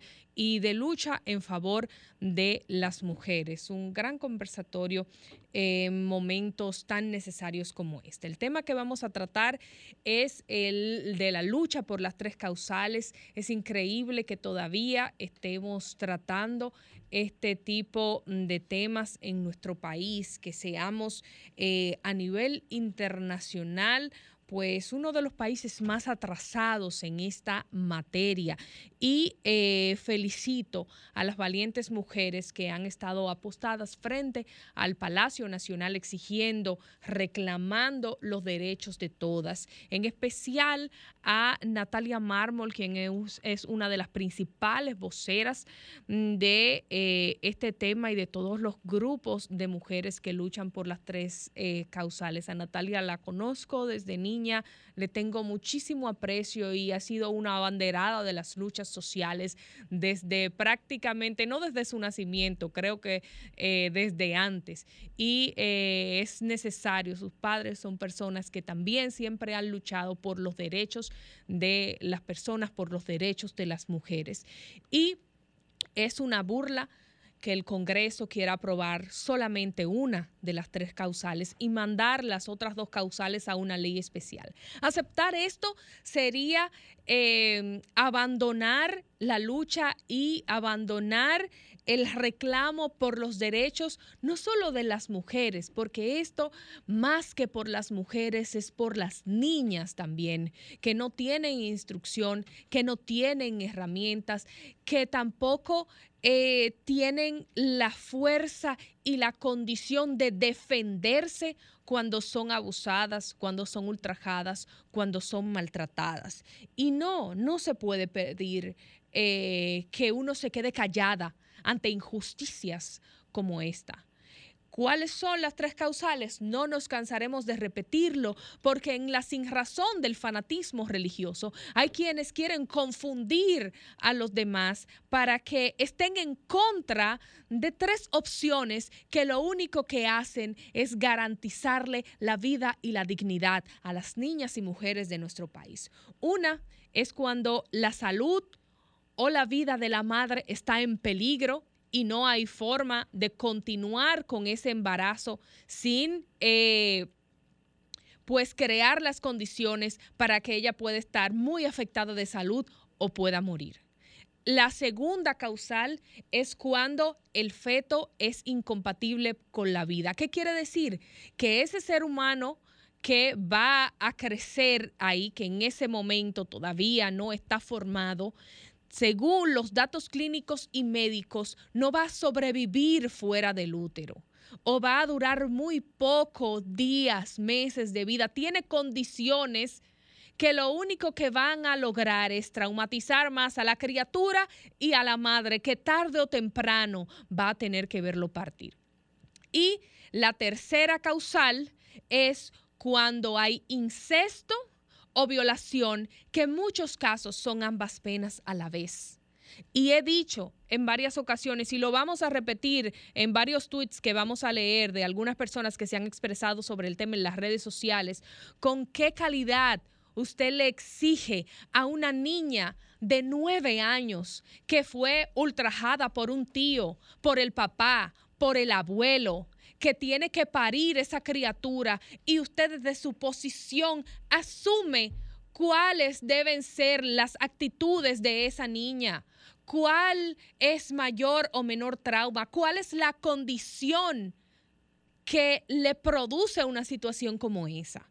Entonces, usted no puede desde una posición cómoda, porque no haya tenido la necesidad de abortar por una de estas tres causales, porque usted haya tenido la dicha de que no tiene un cáncer, por ejemplo, y está embarazada y no puede darse quimioterapia, de que se te muera un niño dentro de tu barriga y los médicos no quieran practicarte un legrado por temor a ir preso y de que nadie eh, pues haya ultrajado eh, su cuerpo a temprana edad, usted no puede desde una posición tan cómoda decirle a las mujeres lo que tienen que hacer, a las niñas que no saben nada de la vida, lo que tienen que hacer y usar argumentos tan rastreros como, bueno, las mujeres que no se pongan a hacer nada. Ajá, a una muchachita que la agarra un abusador por ahí. ¿Usted cree que esa muchachita andaba y tiene que pagar las consecuencias de un, no sé ni cómo llamarlo, de un despreciable ser humano que le haga una cosa como esa? Entonces, hay que ser más serios menos doble moral e hipócritas con este tema. Los verdaderos pro vida son los que apoyan las tres causales. Porque los que se hacen llamar providas en República Dominicana lo que están haciendo es condenar a la muerte a las mujeres. Y quiero leer brevemente unos tweets sobre el tema de personas que lo han tratado en las redes sociales. Dice Solange Alvarado, psicóloga y terapeuta familiar. Tengo más de 30 años de ejercicio de psicología, recibiendo niñas violadas y embarazadas por sus padres, padrastros, tíos, abuelos, profesores, vecinos, primos. ¿Cómo no apoyar las tres causales? ¿Cómo no hacerlo por ellas, por mis hijas y todas las dominicanas? Albania Camacho, una joven que valientemente compartió su testimonio en las redes sociales. Yo apoyo las tres causales porque cuando el feto se me murió dentro, hice una septicemia que puso en riesgo mi vida y ningún médico me quería recibir. Ella es una mujer que quería tener su hijo, que, que deseaba este niño y tiene una condición especial de salud que no le ha permitido, y así lo explicó en sus redes sociales, hacerlo. Y tuvo lamentablemente que pasar por la pérdida de un bebé dentro de su vientre y encima la situación de que podía perder la vida porque nadie se atrevía, ningún médico, por temor a ser apresado, que también va presa la mujer que practique eh, esta medida terapéutica, nadie quería arriesgarse a eso. También Patricia Carola, Patti Carola en, en Twitter comparte, es una, una persona que conocimos también estudiando en la universidad, dice, provida, pero la madre que se muera si tiene que morirse. Davis Cabrera dice, la iglesia que le predique a sus feligreses que no aborten, que lo asuman de manera individual, así como los mormones no toman café y tú no los observas con una campaña en contra del café, ellos no lo toman y punto. Jonasis J dice, ningún ser humano de nueve años debe ser obligado a traer un niño al mundo. Una niña de nueve años es una niña. Y si usted no entiende lo que significa eso, el problema aquí no son las causales, es uno de calidad moral suya. Y ahora quiero hablarle al Congreso Nacional de la República. Los legisladores del Partido de la Liberación Dominicana en las ocasiones anteriores fueron algunos conservadores por su naturaleza y fueron otros cobardes. Porque cuando el presidente en ese momento, Danilo Medina, devolvió en más de dos ocasiones, por lo menos en dos ocasiones, el código penal al Congreso por la ausencia de las tres causales, muchos se hicieron los locos y demostraron que aquí no hay línea nada. Aquí hay línea para lo que le da la gana a los legisladores. Y ahora está la pelota en la cancha de los legisladores y las legisladoras del Partido Revolucionario Moderno que tienen mayoría en el Congreso. Y yo me suscribo palabra por palabra a las declaraciones del diputado y compañero de RCC Media, de esta emisora, Bolívar Valera, quien explicó cómo es que son las líneas y que dijo que cuando hay un préstamo nadie tiene que llamar a nadie para convencerlo, eso se aprueba y punto. Que entonces ahora el PRM tiene la tarea de que Abinader no tiene que estarlo llamando para que asuman ese compromiso que hizo con la sociedad y que lo enarboló en campaña y que es una necesidad justa para todos y para todas. Entonces es el momento, felicito a eh, las legisladoras y funcionarias del PRM que están apoyando la manifestación, que han ido y que están haciendo la labor. Pero falta más, falta más y es un compromiso de todas y todas. Y sepan, sepan que vamos a estar con una lista vamos a estar con una lista de todos los legisladores y legisladoras que no apoyen la vida de las mujeres y se lo vamos a tomar en cuenta. Se lo vamos a tomar en cuenta y no nos vamos a callar y no vamos a estar tranquilas y no nos vamos a quedar quietos y quietas porque hay muchos hombres conscientes apoyando esta lucha esta necesaria lucha por la salud y la vida de las niñas y las mujeres dominicanas. La gente quiere que uno se calle, pero con las injusticias no se puede callar. Y cuando usted está suave y cuando usted anda de medias tintas, a usted se lo pasan por donde no da el sol. Entonces, vamos a ver si se ponen las pilas y si defienden a las niñas y las mujeres de este país. Y si no, en las próximas elecciones, legisladores y legisladoras, vamos a andar con esa lista y el que no votó no va a tener su voto.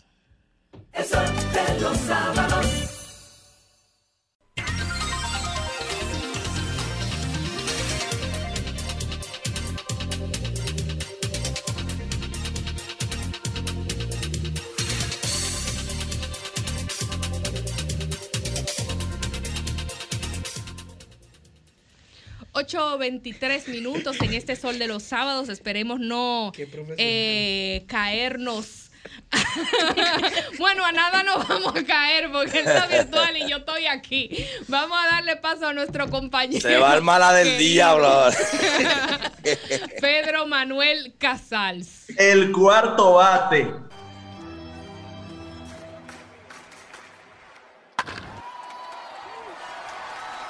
Escuchaste el jonrón, fue que llegó el cuarto bate para hablarte a la clara de los temas importantes. El bateador de poder del equipo dominicano, porque él ama su país y por él va a meter mano. Tiene la lengua calva, tú sabes, no tiene pelo, todo lo dice como es. Radical, nunca miedo. Él pelea por este pueblo porque es nacionalista y por las venas le corre sangre constitucionalista. Constitucionalista. El cuarto bate, Pedro Manuel Casals. Muy buen día, pueblo dominicano, y como siempre, señores, agradecidos de Dios de estar en vida y salud en estos micrófonos de la más interactiva Sol 106.5 FM. como diría Julio Guau, ya cinco años eh, marcando la pauta de las noticias los fines de semana, que ya no mueren los viernes, marcando la pauta de verdad este programa, el Dream Team de la radio. Y En dos meses, es- Pedro, cinco años. Cinco años, increíble, lo que, lo que inició como un, un sueño, un proyecto, y nunca olvido las lapidarias palabras de don Charlie Mariotti cuando nos dijo que, oigan, si en, si en tres meses el programa no despega, suelten eso. ¿eh? En tres, si tres meses no despega, suelten Así eso fue. que no va a aprender. Y así mismo se dio. Hoy en día somos una realidad. Miren, ese tema que trataba Susi eh, es muy, muy controversial, es un tema polémico.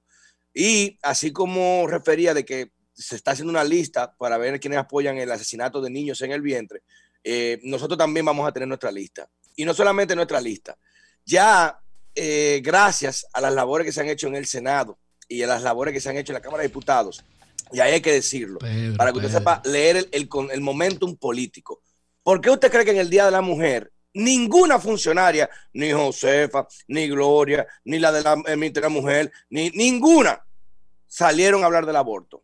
Todos hablaron de que no, que la mujer, que estamos alcanzando logros, que política. ¿Por qué ninguna habló del aborto? Porque ya hay una línea. Y el presidente está cansado de bullas innecesarias. Y está cansado de que se fijen posiciones o force posiciones que no ha autorizado. Y esto es un tema que una minoría, una pequeña minoría que tiene muchos fondos, porque ese tema no es local, no es una lucha en República Dominicana de que, ay, el aborto, no, es un tema ideológico, es un tema de ideología. Por eso pasa en Argentina, por eso en Uruguay, en Chile, en esta, por eso esa confrontación no es nuevo. Eso no es nuevo. ¿eh? Y por eso ese tema está siendo impulsado económicamente por estas ONGs que vienen a abordar este problema con un enfoque prácticamente eh, hileriano. O sea, la mujer va a ser libre si puede matar el niño en el vientre. La mujer va a dejar de ser violada si mata el niño en el vientre. Los niños van a dejar de salir sin enfermedad si lo matan en el vientre. Esa es la solución.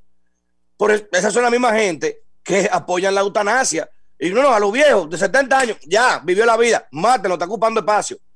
Ya reportes incluso, como salió en Business Economy la semana pasada, diciendo de que tener dos hijos es un problema mundial, que los niños son lindos, pero no se puede tener hijos. Que no, tengo un hijo y ya, más nada. No se puede tener dos hijos. Que no, los, los niños son, ocupan, son bonitos, pero ocupan espacio, ocupan aire y es un problema de calentamiento global, de clima. Oigan la mentalidad para que usted entienda por qué no es un tema de salud que se está tratando. ¿Por qué no es un tema de salud? Porque hay protocolos médicos. Cuando, dicen, no, que la vida de la madre, hay un protocolo médico para eso. Hay un protocolo médico que se, se define. Y una verdadera madre, una madre, es capaz de arrancarse el corazón con tal de que su hijo viva. Una madre es capaz de sacarse los dos ojos para dárselo a su hijo. Una madre nunca asesinaría a un niño dentro del vientre. Nunca. Por eso ya en algunos países están exigiendo que antes de usted ordenar al médico un aborto, tenga que escuchar el ultrasonido del corazón del niño latiendo. Y el que ve, el que ve eso, mira, yo, que en ese tema antes era indiferente, cuando era más joven, decía, no, el que quiera hacer su vaina, ¿qué me importa a mí? Eso no me afecta a mí. Pero después que tuve hijos y después que, que, vi, incluso le recomiendo a todos que lo vean, la película On Plan, vean ese documental basado en una historia real que está siendo investigado por el FBI por tráfico de órganos, la, la- la clínica Planet Parenthood. Le, vean eso. Como una de las principales líderes del movimiento abortista se cambió y dijo, no, no, tuvo que cambiar de ideología drásticamente al ver la crueldad de lo que estaba pasando.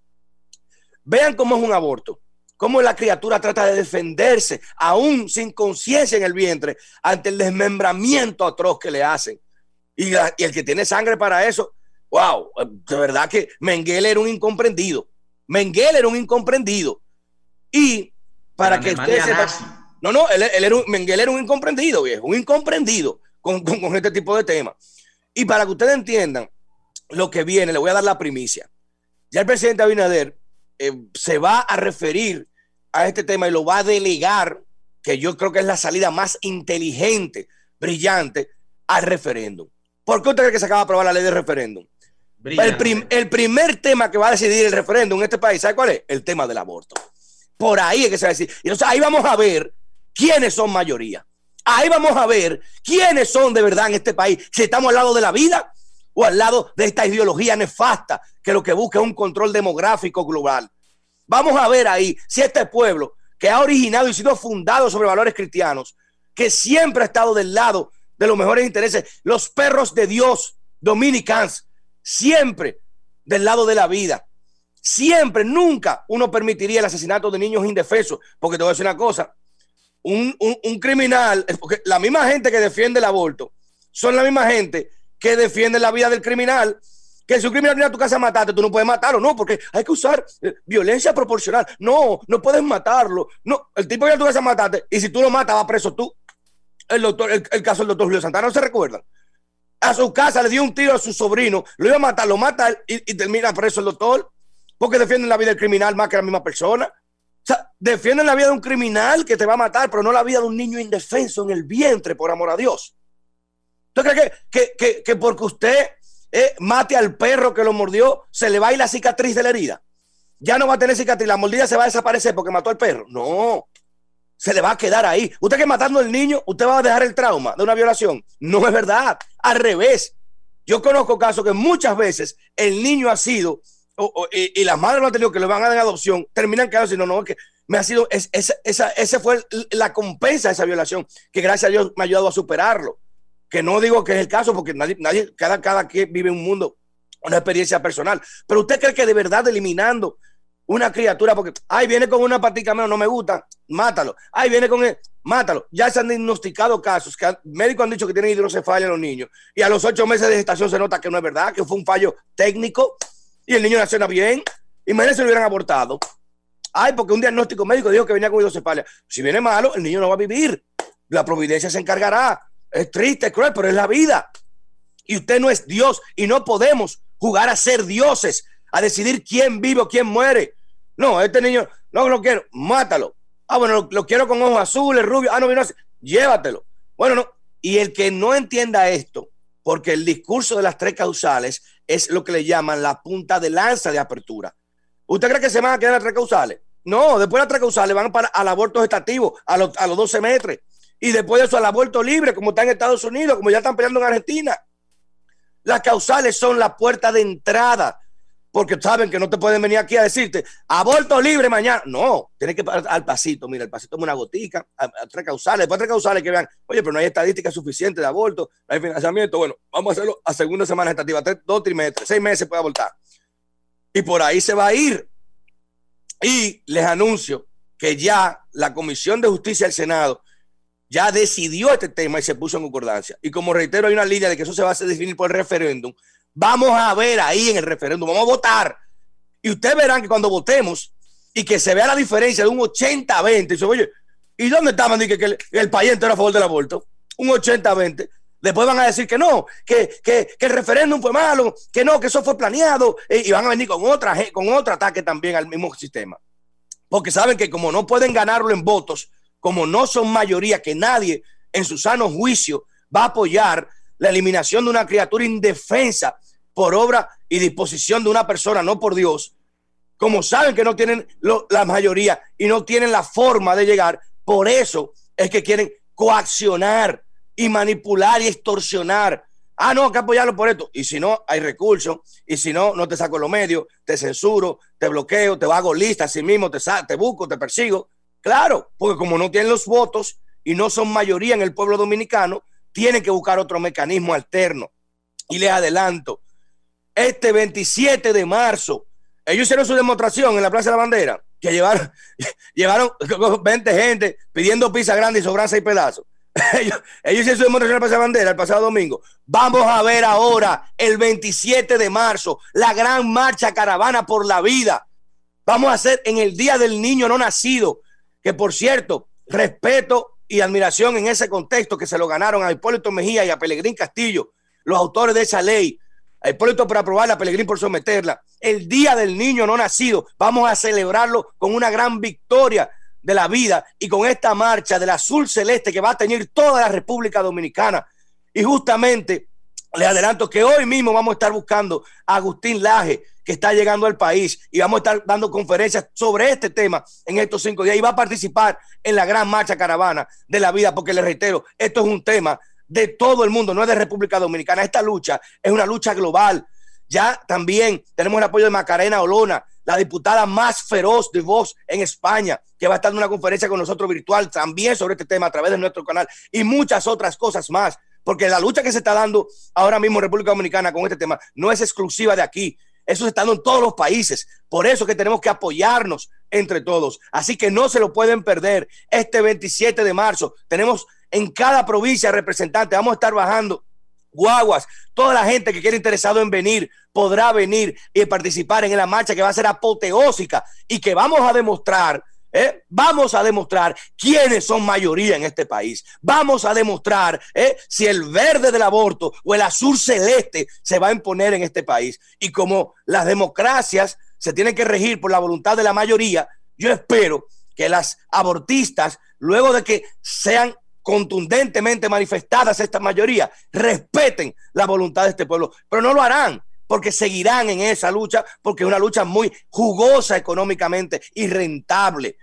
Y por eso lo, nos van a tener de frente todo el tiempo. Y allá estaremos 27 de marzo, el azul celeste, póngase una camisa azul y van a marchar al Congreso para demostrar que República Dominicana siempre va a estar al lado de la vida. Cambio y fuera.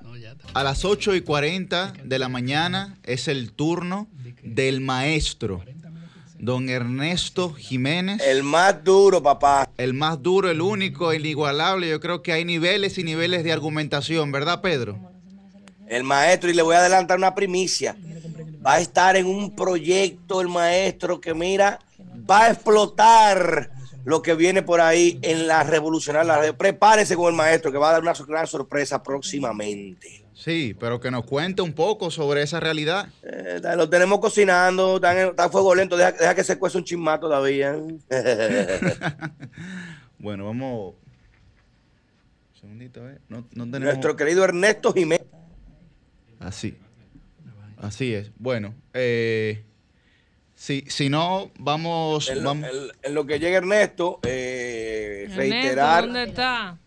No, en lo que llega Ernesto, todos, Pedro, Pedro, esto es importante tuyo. En lo que llega Ernesto, debemos de reiterar aquí en este programa, el Sol de los Sábados completo está dándole un espaldarazo a nuestro compañero Pedro Manuel Casals, hijo y Victoria, Gracias, que hermano. ha estado sufriendo públicamente de intentos de coartar su libertad de expresión. Pueblo, Pedro es Pedro. Él es directo, sin filtro, muy investigado, y hay gente que le molesta eso, porque él no habla con un guion. Y a pesar Empero, de todo lo queremos. A y a pesar, pesar de todo lo queremos. Pero querer li limitar su libertad de expresión a través de una campaña desdeñada donde una veintena de cuentecitas nuevas estuvieron reportándole su cuenta de una red social, no lo van a callar. Él está aquí todos no, los sábados en vivo y el resto de la semana está. Yo lo conozco de niño. Y él siempre, eso lo, lo, heredó de su padre, siempre, siempre ha querido saber más. Pedro no es chimoso. Pedro le gusta. Te lo agradezco en el alma, hermano. Es una situación que estamos. Y, eh, y, y que hoy, puede, hoy soy yo, pero mañana puede ser cualquiera. Sí. Hoy soy yo, pero mañana puede ser cualquiera. Y cuando sí. tú a tu adversario intentas eliminarlo en vez de contraatacarlo, en vez de enfrentarlo con ideas, pues básicamente estás lineando un pensamiento que tarde o temprano te va a tener repercusiones contra ti mismo. Pero eso es inaceptable en democracia. El maestro Ernesto Jiménez, te agradezco a, a, ti también, Ernesto, que me ha dado un, un, un apoyo eh, solidario, a Yuri, eh, a mi Susi, Milicen también, que, que, aunque no me apoya, pero me ha, me, me ha, dado el respaldo. A todos que me han dado su voz, incluso adversarios me han llamado a decirme que no están de acuerdo, porque eso es intolerancia y ellos están pidiendo tolerancia, no pueden predicar la intolerancia. O sea que le agradezco de corazón, mi hermano. Bueno, ahora ya, sí, está las, caliente hoy, vamos a las, con el neto. A las 8 y 43 de la mañana es el turno del maestro, el más duro de este espacio, ¿verdad? Y el está, duro, papá. Está matando, está matando la liga, ¿eh? Está matando la liga. Adelante, Ernesto Jiménez. Muchísimas gracias, hermano Yuri Rodríguez. Muchísimas gracias a este elenco del Sol de los Sábados. Ante todo, le agradecemos a Dios, nuestro Padre, el Todopoderoso, porque nos da la fuerza, nos da la vida, nos da, creo que hasta la prudencia y la paciencia Amén. para actuar de manera asertiva, incluso ante las injusticias. Eso, ante todo, se lo agradezco a Dios. Miren, señores, tres temas. Primero, hacer y levantar mi voz ante lo que considero una injusticia mayúscula contra mi hermano y amigo Pedro Manuel Casals por parte de la plataforma Twitter. Ustedes saben que nosotros somos defensores acérrimos de la libertad de expresión. La libertad de expresión es quizá el fundamento del avance en democracia, el fundamento del avance en civilización. En aquel discurso famosísimo del expresidente Franklin Delano Roosevelt, donde él delimita las cuatro grandes libertades, él mismo establece que de la libertad para hablar y expresar lo que pensamos emanan todas las demás. Sin esa libertad, entonces no hay desarrollo ni progreso posible. Y lo que se ha hecho contra Pedro Manuel Casals en esa plataforma es un intento de callar una voz, que usted puede estar de acuerdo con él o no, Usted puede enfrentarla con ideas si está en desacuerdo y puede respaldarlo con ideas si está de acuerdo. Pero lo que nunca podemos defender, inclusive contra nuestros adversarios, es que se les calle a la fuerza su voz, su posibilidad de expresar lo que piensa. Porque entonces, si fuéramos con un fonógrafo todo bocinas de un mismo pensamiento, no viviríamos en democracia ni hubiera desarrollo dialéctico viviríamos en una dictadura y en una imposición de criterio que nos mantendría todos en nuestra propia jaula, en nuestra propia islita, regodeándonos en nuestra misma mediocridad. Por tanto, mi apoyo y mi respaldo a Pedro Manuel Casals ante este abuso y ante esta injusticia de un poder multinacional que está tomando decisiones muy peligrosas para la democracia y la libertad a nivel global. Segundo tema. Nosotros hablamos siempre del juicio de la historia. Es un concepto que podemos entenderlo como la valoración que los seres humanos tienen de eventos históricos luego de pasada la posteridad. Cuando el agua del tiempo calma las pasiones, cuando el tiempo mismo en su paso indetenible nos otorga la lejanía necesaria a eventos y con esa lejanía podemos mirarlos con mayor nivel de objetividad y de equilibrio.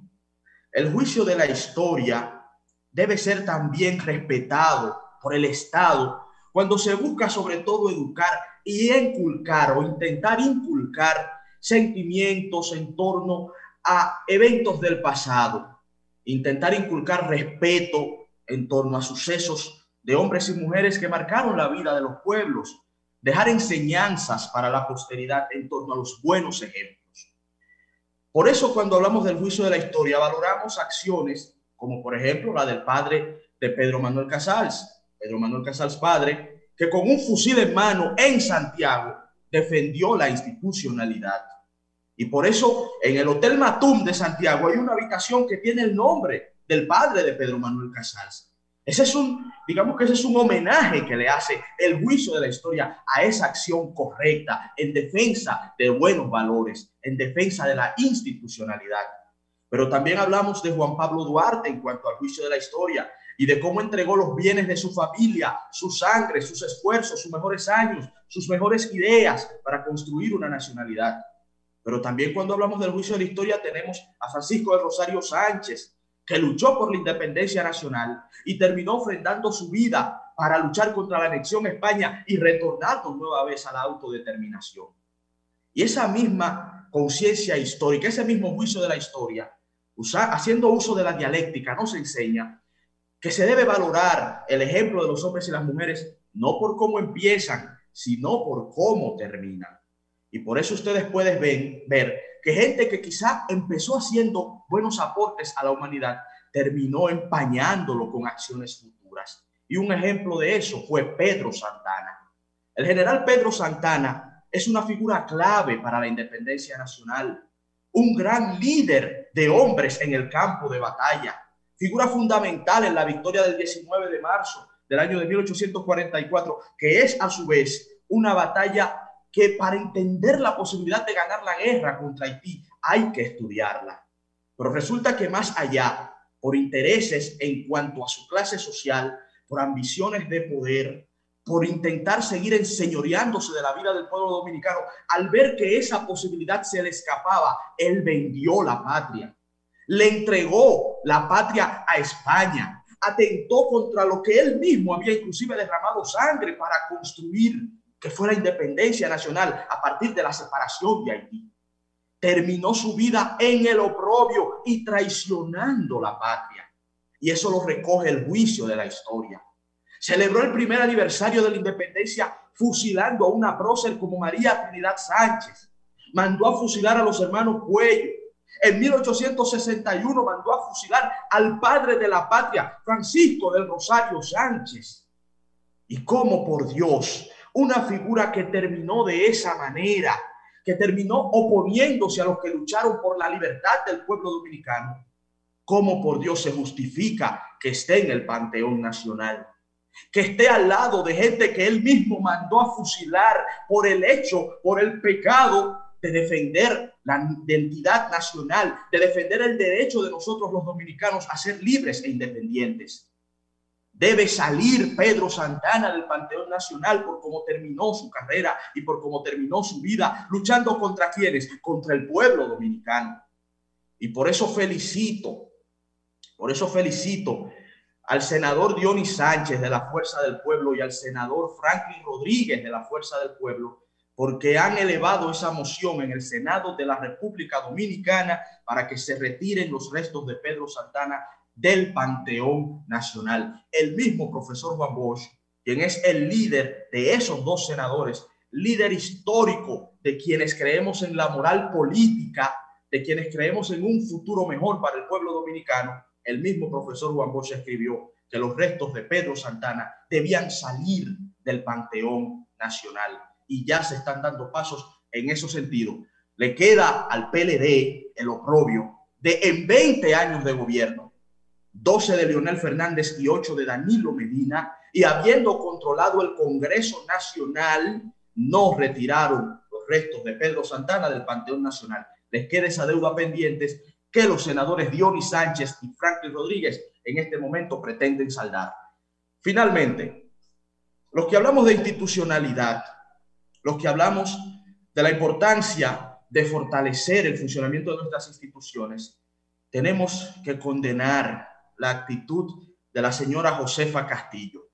En esa entrevista ante los medios de comunicación Corripio, en donde de manera eniesta, con valentía, nuestra amiga y con brillantez, nuestra amiga Milicen Uribe, le hizo unas cuantas preguntas en donde se desnudó una concepción atrasada del manejo de la cosa pública, en donde se desnudó una concepción arrogante del manejo del Estado en donde inclusive ante el desparpajo de Josefa Castillo reconocer que tiene una deuda de 8 millones de pesos que la hizo para conseguir su candidatura a diputado y necesitaba recursos, que amplió el presupuesto de la superintendencia de seguros en 4 millones de pesos porque hay que nombrar compañeros, que canceló a destajo a más de 300 colaboradores, a más de 300 empleados ante el desparpajo de esa manera monárquica de ver el Estado, cuando Milicen Uribe lo saca a relucir, ella entonces la insulta o intenta insultarla,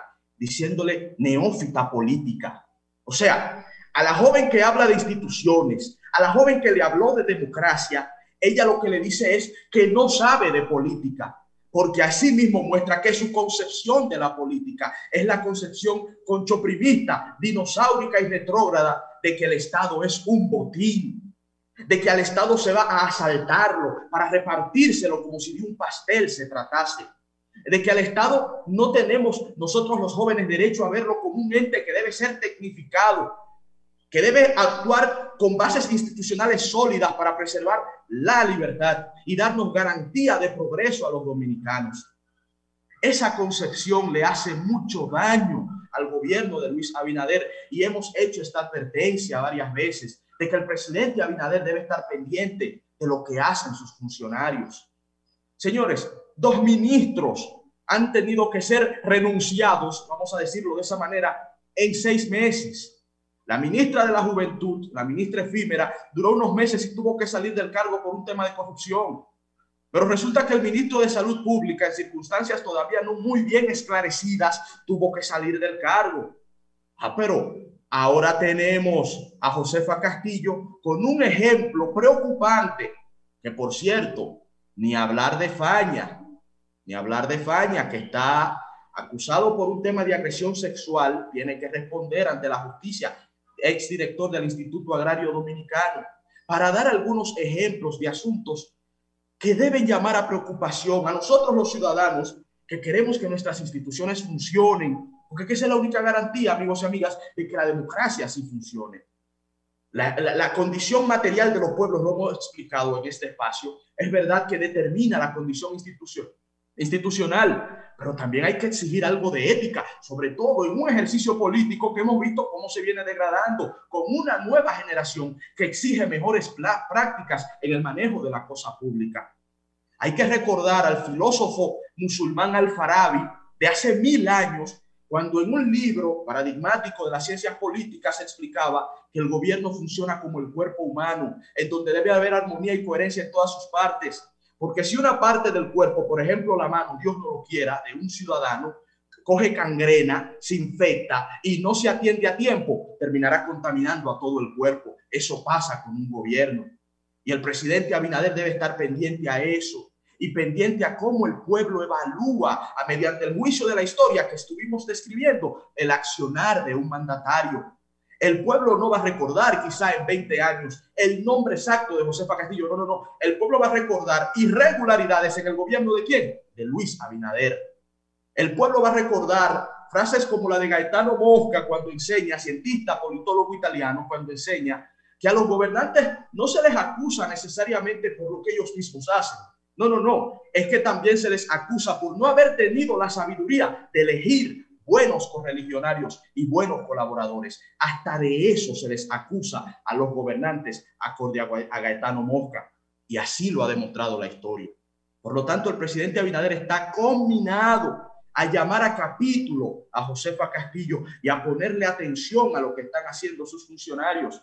Porque repito, estas cosas funcionan como una bola de nieve que empieza muy pequeñita, pero luego va tomando cuerpo y la ciudadanía en momentos de crisis puede reaccionar, miren, de la noche a la, de la, noche a la mañana, de manera inclusive hasta virulenta.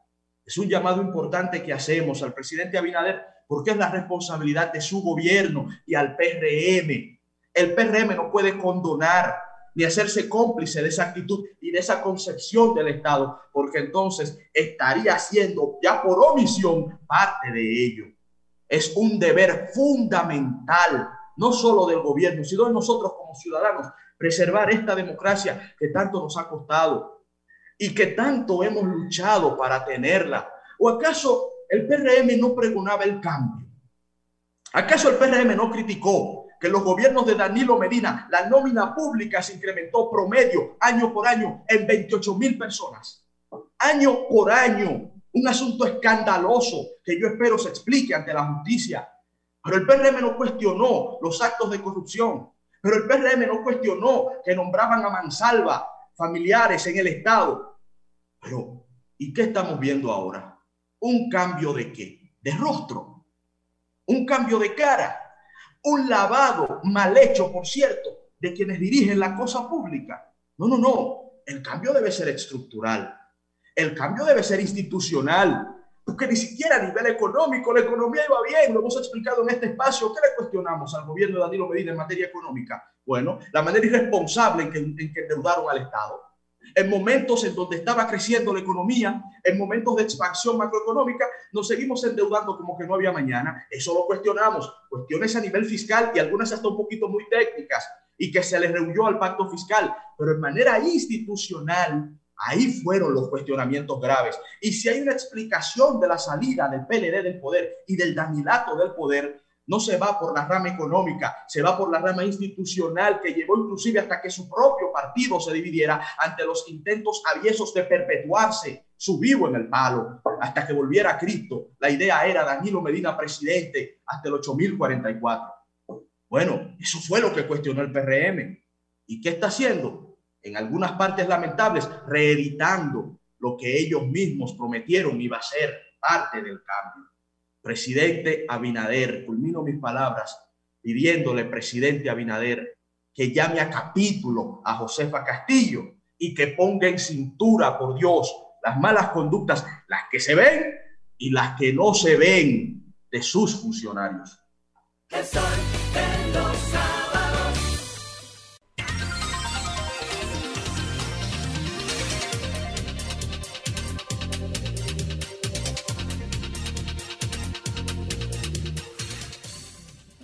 8.58 minutos en este sol de los sábados y ha llegado el momento del comentario de el titán de la juventud, nuestro compañero, ahora miembro del CC, del Partido de la Liberación Dominicana, Yuri Enrique Rodríguez. Y si me permiten brevemente, con mucho orgullo, Ahí va a dar somos ambos compañeros en este comité central.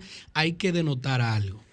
Yuri Enrique y Pascual es el miembro del comité central del Partido de la Liberación Dominicana más joven actualmente.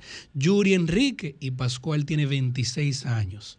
Yuri Enrique Pascual es licenciado en Derecho de la Madre Pascal, Maestra. Como Blaze. Él también estudió políticas públicas en la Universidad de Glasgow, en Escocia. Él no es un invento, es alguien con mucho, mucho presente y futuro. Nuestro querido titán, como dice Susi, de la juventud. Ah, Óigalo bien, asúmalo todos los jóvenes del país. Titán de la juventud. Muchas gracias, muchas gracias Guarocuya, muchísimas gracias Susi, compañeros y compañeras y a toda la gente que nos escucha en este su programa El Sol de los Sábados con el Dream Team de la radio, el programa más plural e influyente de este país. Miren, el día de hoy yo quiero hablar, quiero hablar sobre la necesidad de la sobriedad y el diálogo en los políticos de nuestro país. Yo invito a que ustedes lean un artículo que salió en el periódico El País hace ya varios meses de Salvador Hila, que se llama El triunfo de la sobriedad. ¿Y quién es Salvador Hila? Salvador Hila fue hasta hace poco tiempo el ministro de Sanidad de España, el que enfrentó la crisis del coronavirus en España. Posteriormente, y también hace poco tiempo, se convirtió en el presidente de la Generalitat de Cataluña eh, en España por el Partido Socialista Catalán, que es una especie de PSOE, de Partido Socialista Obrero Español, pero en Cataluña. ¿Y por qué yo quiero resaltar el perfil de Salvador Hila y por qué creo que los políticos y toda la sociedad necesita más perfiles como este? Yo conversaba hace poco tiempo con una persona que me decía, esta sociedad está ávida, necesitada de perfiles mucho más sosegados que permitan y que promuevan el diálogo en esta sociedad. Miren qué importante cómo Javier Cercas, un escritor español, define a Salvador Hila. Dice, no es un Churchill en plena guerra, no es un encantador de serpientes como Felipe, no es la esfinge sin secreto de Aznar, no es el típico vocinglero que caracteriza últimamente a la clase política. Y yo quiero relacionar esto al final de mi comentario con el tema de las tres causales. ¿Y por qué quiero relacionarlo con el tema de las tres causales? Porque aquí se ha llegado a un escenario en el que se entiende que las cosas se deben de arrebatar. Y así no funciona, no puede funcionar una sociedad. ¿Por qué los que están y las que están a favor de las tres causales no han propiciado un diálogo nacional sobre ese tema, por ejemplo, en el Consejo Económico y Social de este país? ¿Por qué los que están en contra y las que están en contra de las tres causales no han propiciado un diálogo sobre ese tema en nuestra sociedad? El diario Libre hoy decía, las tres causales eh, eh, abren pelea. Pelea. Oigan bien la palabra que se utiliza para definir esta situación. Pero estamos viendo la incapacidad de políticos y políticas que en campaña mencionaban una realidad y hoy son otra, de poder gestionar momentos de crisis en nuestro país. Hay intereses, es verdad. Hay ONG que financian a los procausales y hay también sectores de la sociedad que financian a los que están en contra de las causales. Aquí todo el mundo está financiado. Y una protesta en una plaza, una protesta frente al Congreso, una marcha, no se puede llevar a cabo con 100, 200, 300 personas por amor al arte. Eso no existe, eso no ocurre. Difícilmente ocurre. Tiene que ser una implosión, un estallido social para que eso ocurra. Pero sigamos hablando de Salvador Hila. Hay un, hay un adagio que eh, dice que el ministro de Sanidad lo nombra el presidente y lo instituye una crisis sanitaria. Vaya, qué frase que le cuadró a la perfección a Salvador Illa. Pero ustedes saben qué pasó. Que la madre de todas las crisis sanitarias lo que ha hecho es que aumentó el perfil de ese señor, que pasaba desapercibido por los pasillos de su propio ministerio, que pasaba desapercibido en la Moncloa, que es como el Palacio Nacional aquí en España. Comenzó siendo alcalde de una municipalidad de apenas 10.000 habitantes en Barcelona, que se llama Las Rocas, y a partir de ahí comenzó a construir una carrera política, con un perfil de sobriedad y de diálogo, y de diálogo. La gente está cansada de la estridencia, de los comportamientos y enfrentamientos infantiles, sin ningún tipo de inteligencia emocional de los y las políticas de nuestro país. Hemos visto cómo las animosidades han sobrepasado la capacidad de la racionalidad en la toma de decisiones de políticas públicas en tiempos recientes. Hemos visto cómo los titubeos se han convertido en nuestra clase política en un accionar constante, o más bien en su patrón conductual, el titubeo. Porque nadie quiere asumir una postura, porque nadie parece estar dispuesto a pagar el precio que eso eh, conlleva. No puede ser así. No puede ser así. Las causas siempre serán ciudadanas mientras la gente la exija. El problema de muchos políticos y políticas de nuestro país es que quieren cumplir sus sueños y no los sueños de la gente. Y lamentablemente existe una clase política que no ha estado a la altura de la ciudadanía. Y si nosotros no somos conscientes de esa realidad, no vamos a ser capaces de construir un futuro mejor y una sociedad mejor.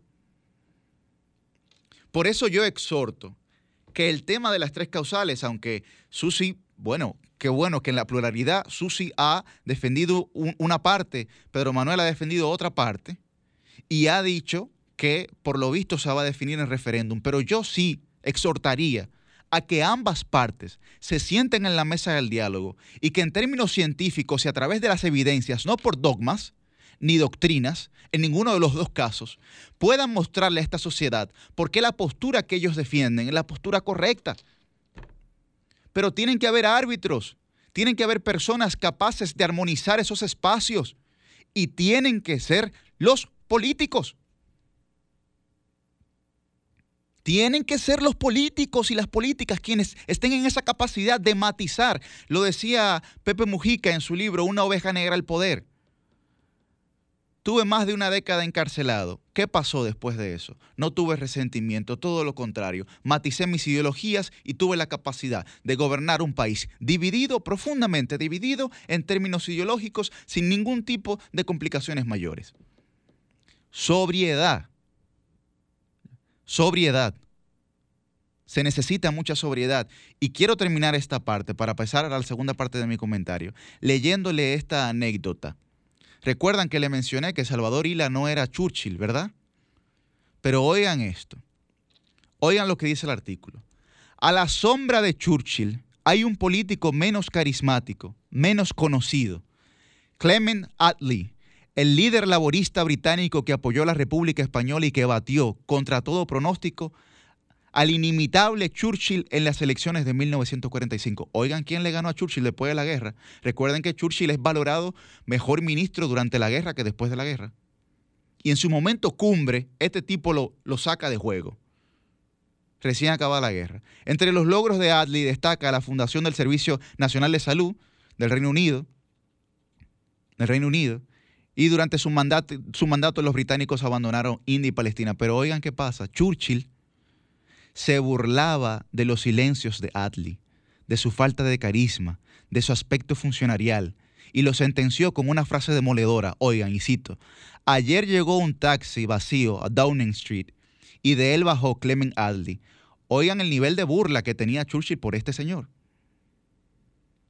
que finalmente le ganó las elecciones a través de actos sobrios.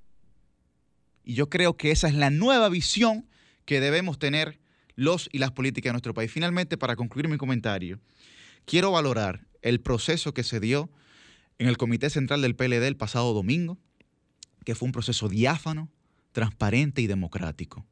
para la elección de los nuevos miembros del Comité Central. Permanecen 29 y se eligieron 16 nuevos miembros. Todos, absolutamente todos, fueron a votación. Y a través de un proceso democrático pudieron lograr entrar al comité político.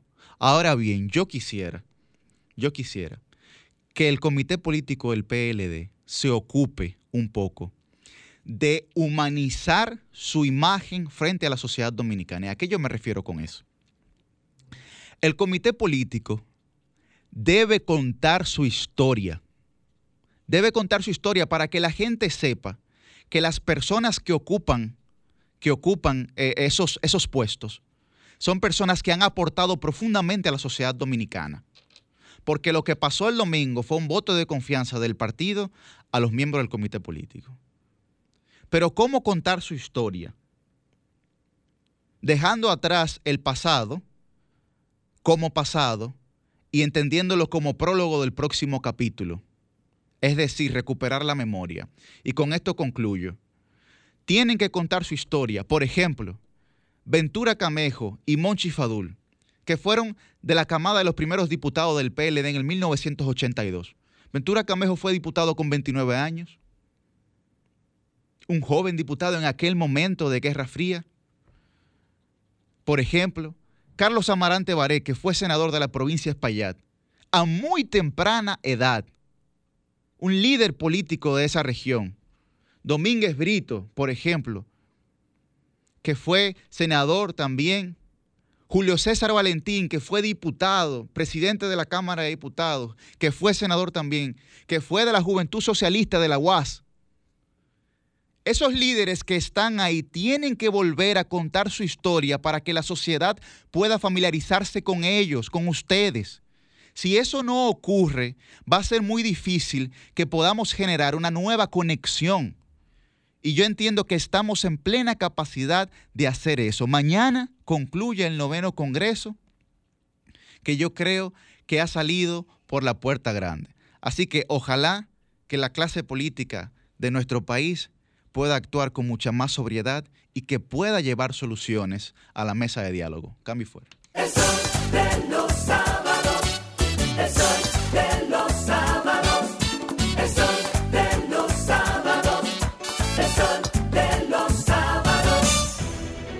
Sol 106.5, la más interactiva.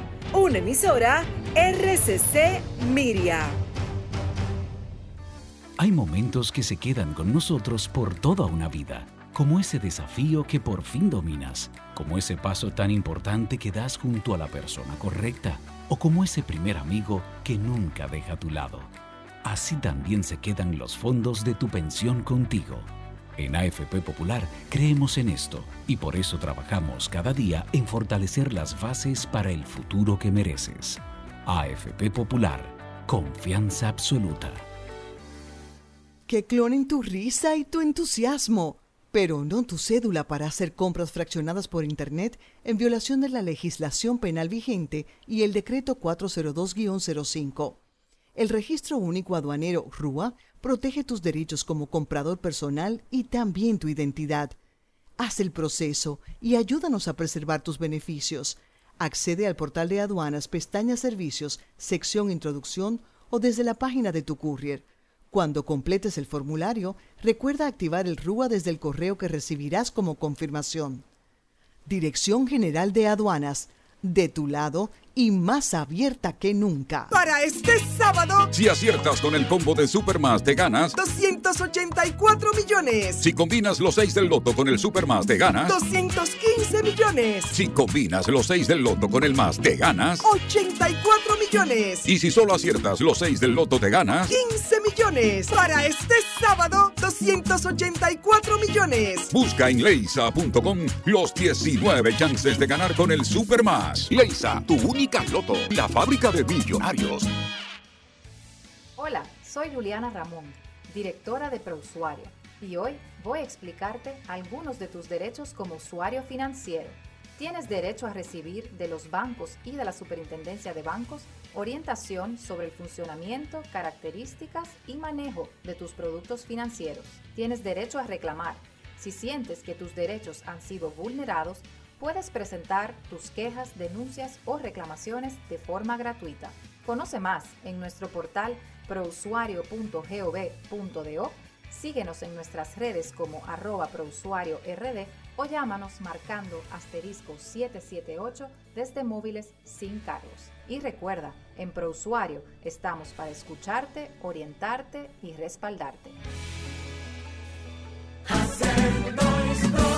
Un país que inició la construcción y reconstrucción de viviendas dignas, en el que la gente del campo tiene por primera vez crédito a tasa cero para que pueda producir mucho más y mucho mejor. Un país con un ministerio público independiente, con vacunas para vencer la pandemia y reintegrarnos al trabajo. Un país que marcha firme hacia un mejor futuro. Unidos lo lograremos. Estamos haciendo historia. Gobierno de la República Dominicana. Hay momentos que se quedan con nosotros por toda una vida, como ese sí acepto que le diste a tu pareja, como ese encuentro contigo mismo, o como ese primer proyecto que lanzaste con todo tu empeño. Así también se quedan los fondos de tu pensión contigo. En AFP Popular creemos en esto y por eso trabajamos cada día en fortalecer las bases para el futuro que mereces. AFP Popular, confianza absoluta. Sol 106.5, una estación del grupo RCC Miria.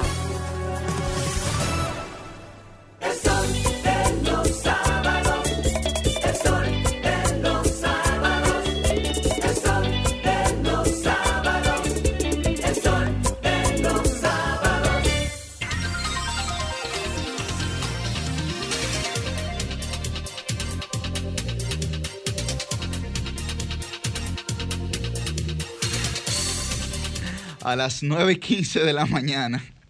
A las 9 y 15 de la mañana. Sabroso tenemos el programa ya, ¿eh? Tenemos con nosotros a Patricia Santana, eh, que nos va a hablar de eh, las manifestaciones, de las tres causales eh, frente al Congreso y también frente al Palacio Nacional que exigen al presidente Luis Abinader despenalizar el aborto. Eh, aclarar también o apuntar que Patricia es eh, abogada y representante de la Coalición por los Derechos y la Vida de las Mujeres. Bienvenida a este espacio, necesaria visita. Muchísimas gracias. Atención, Pedro. Bueno. Muchísimas gracias por la invitación. acérquese un, po- un poquito, Sí. perdón. Muy bien. Cuéntenos eh, un poco de esta lucha. Ya las mujeres tienen aproximadamente tres días eh, frente al Palacio Nacional. Eh, y vamos a intentar con usted arrojar un poco de luz a quienes a veces eh, intentan manipular los argumentos reales de esta lucha. Bueno, sí, en efecto, tan pronto se hizo el anuncio de que la comisión eh, aprobó el informe eh, relacionado al Código Penal sin las causales, pues evidentemente que los movimientos que representan o que luchan por los derechos de las mujeres decidieron dar un paso más allá y eh, exigirle al Estado que responda a los compromisos que incluso se hicieron en campaña, las promesas que se hicieron en campaña, pues entonces eh, que el Estado se pronuncie sobre eso, que se manifieste, porque fíjate que una de las cosas que hemos eh, tenido que ver es una especie de silencio por parte del Palacio Nacional.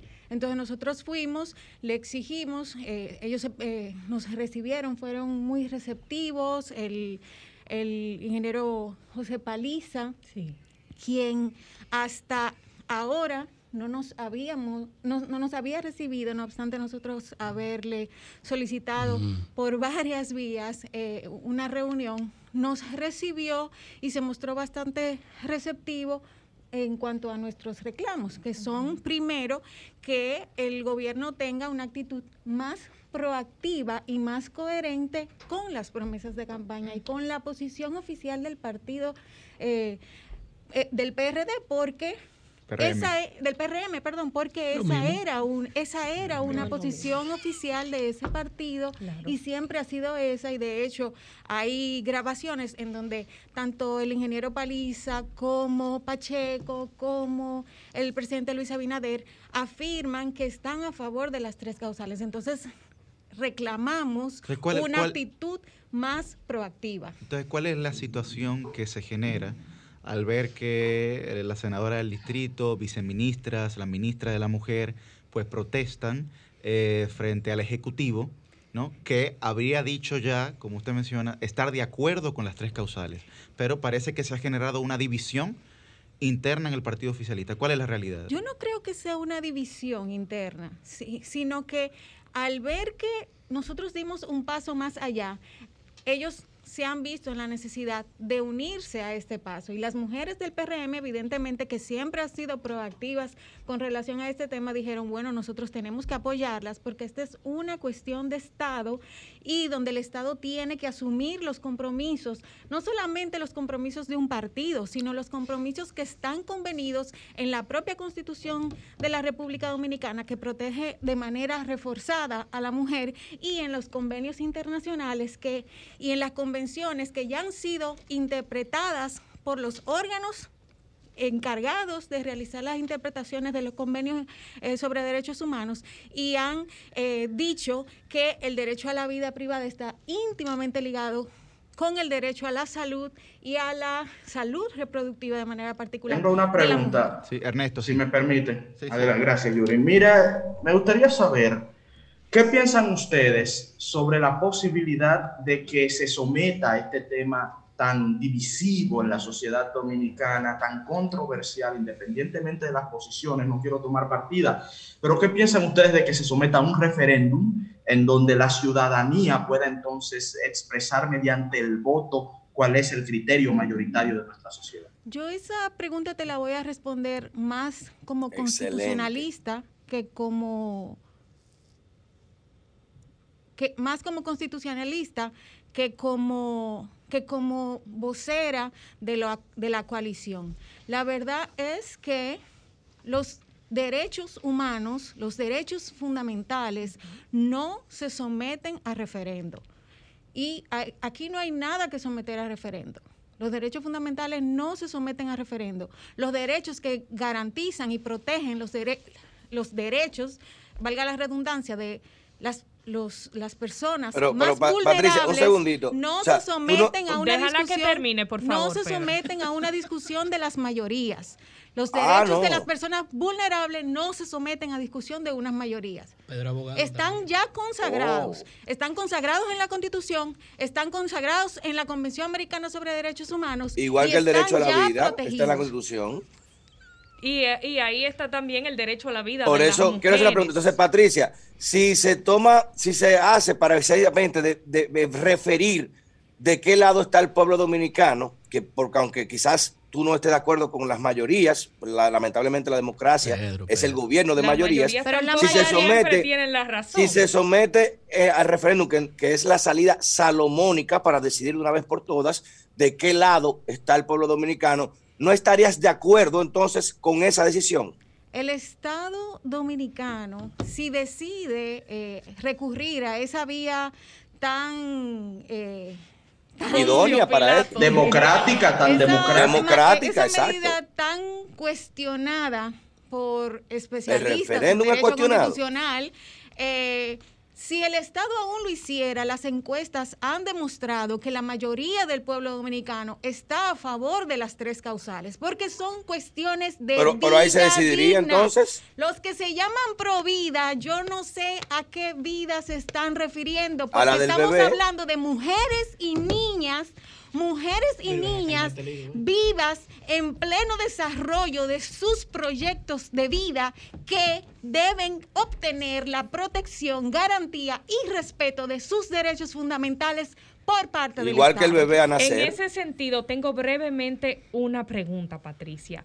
Y he visto muchos comentarios de personas en Twitter y en diversas redes sociales que dicen que quieren estadísticas de cuáles cantidad de mujeres se ven en la extrema situación de requerir una de las tres causales. Y yo digo que si hay estadísticas, bueno, siempre es bueno mostrarlos, pero una mujer que muera Ya no es es suficientemente importante como para que se apruebe el aborto terapéutico. O sea, La vida de las mujeres vale tan poco que tienen que contarnos las muertas por paquete.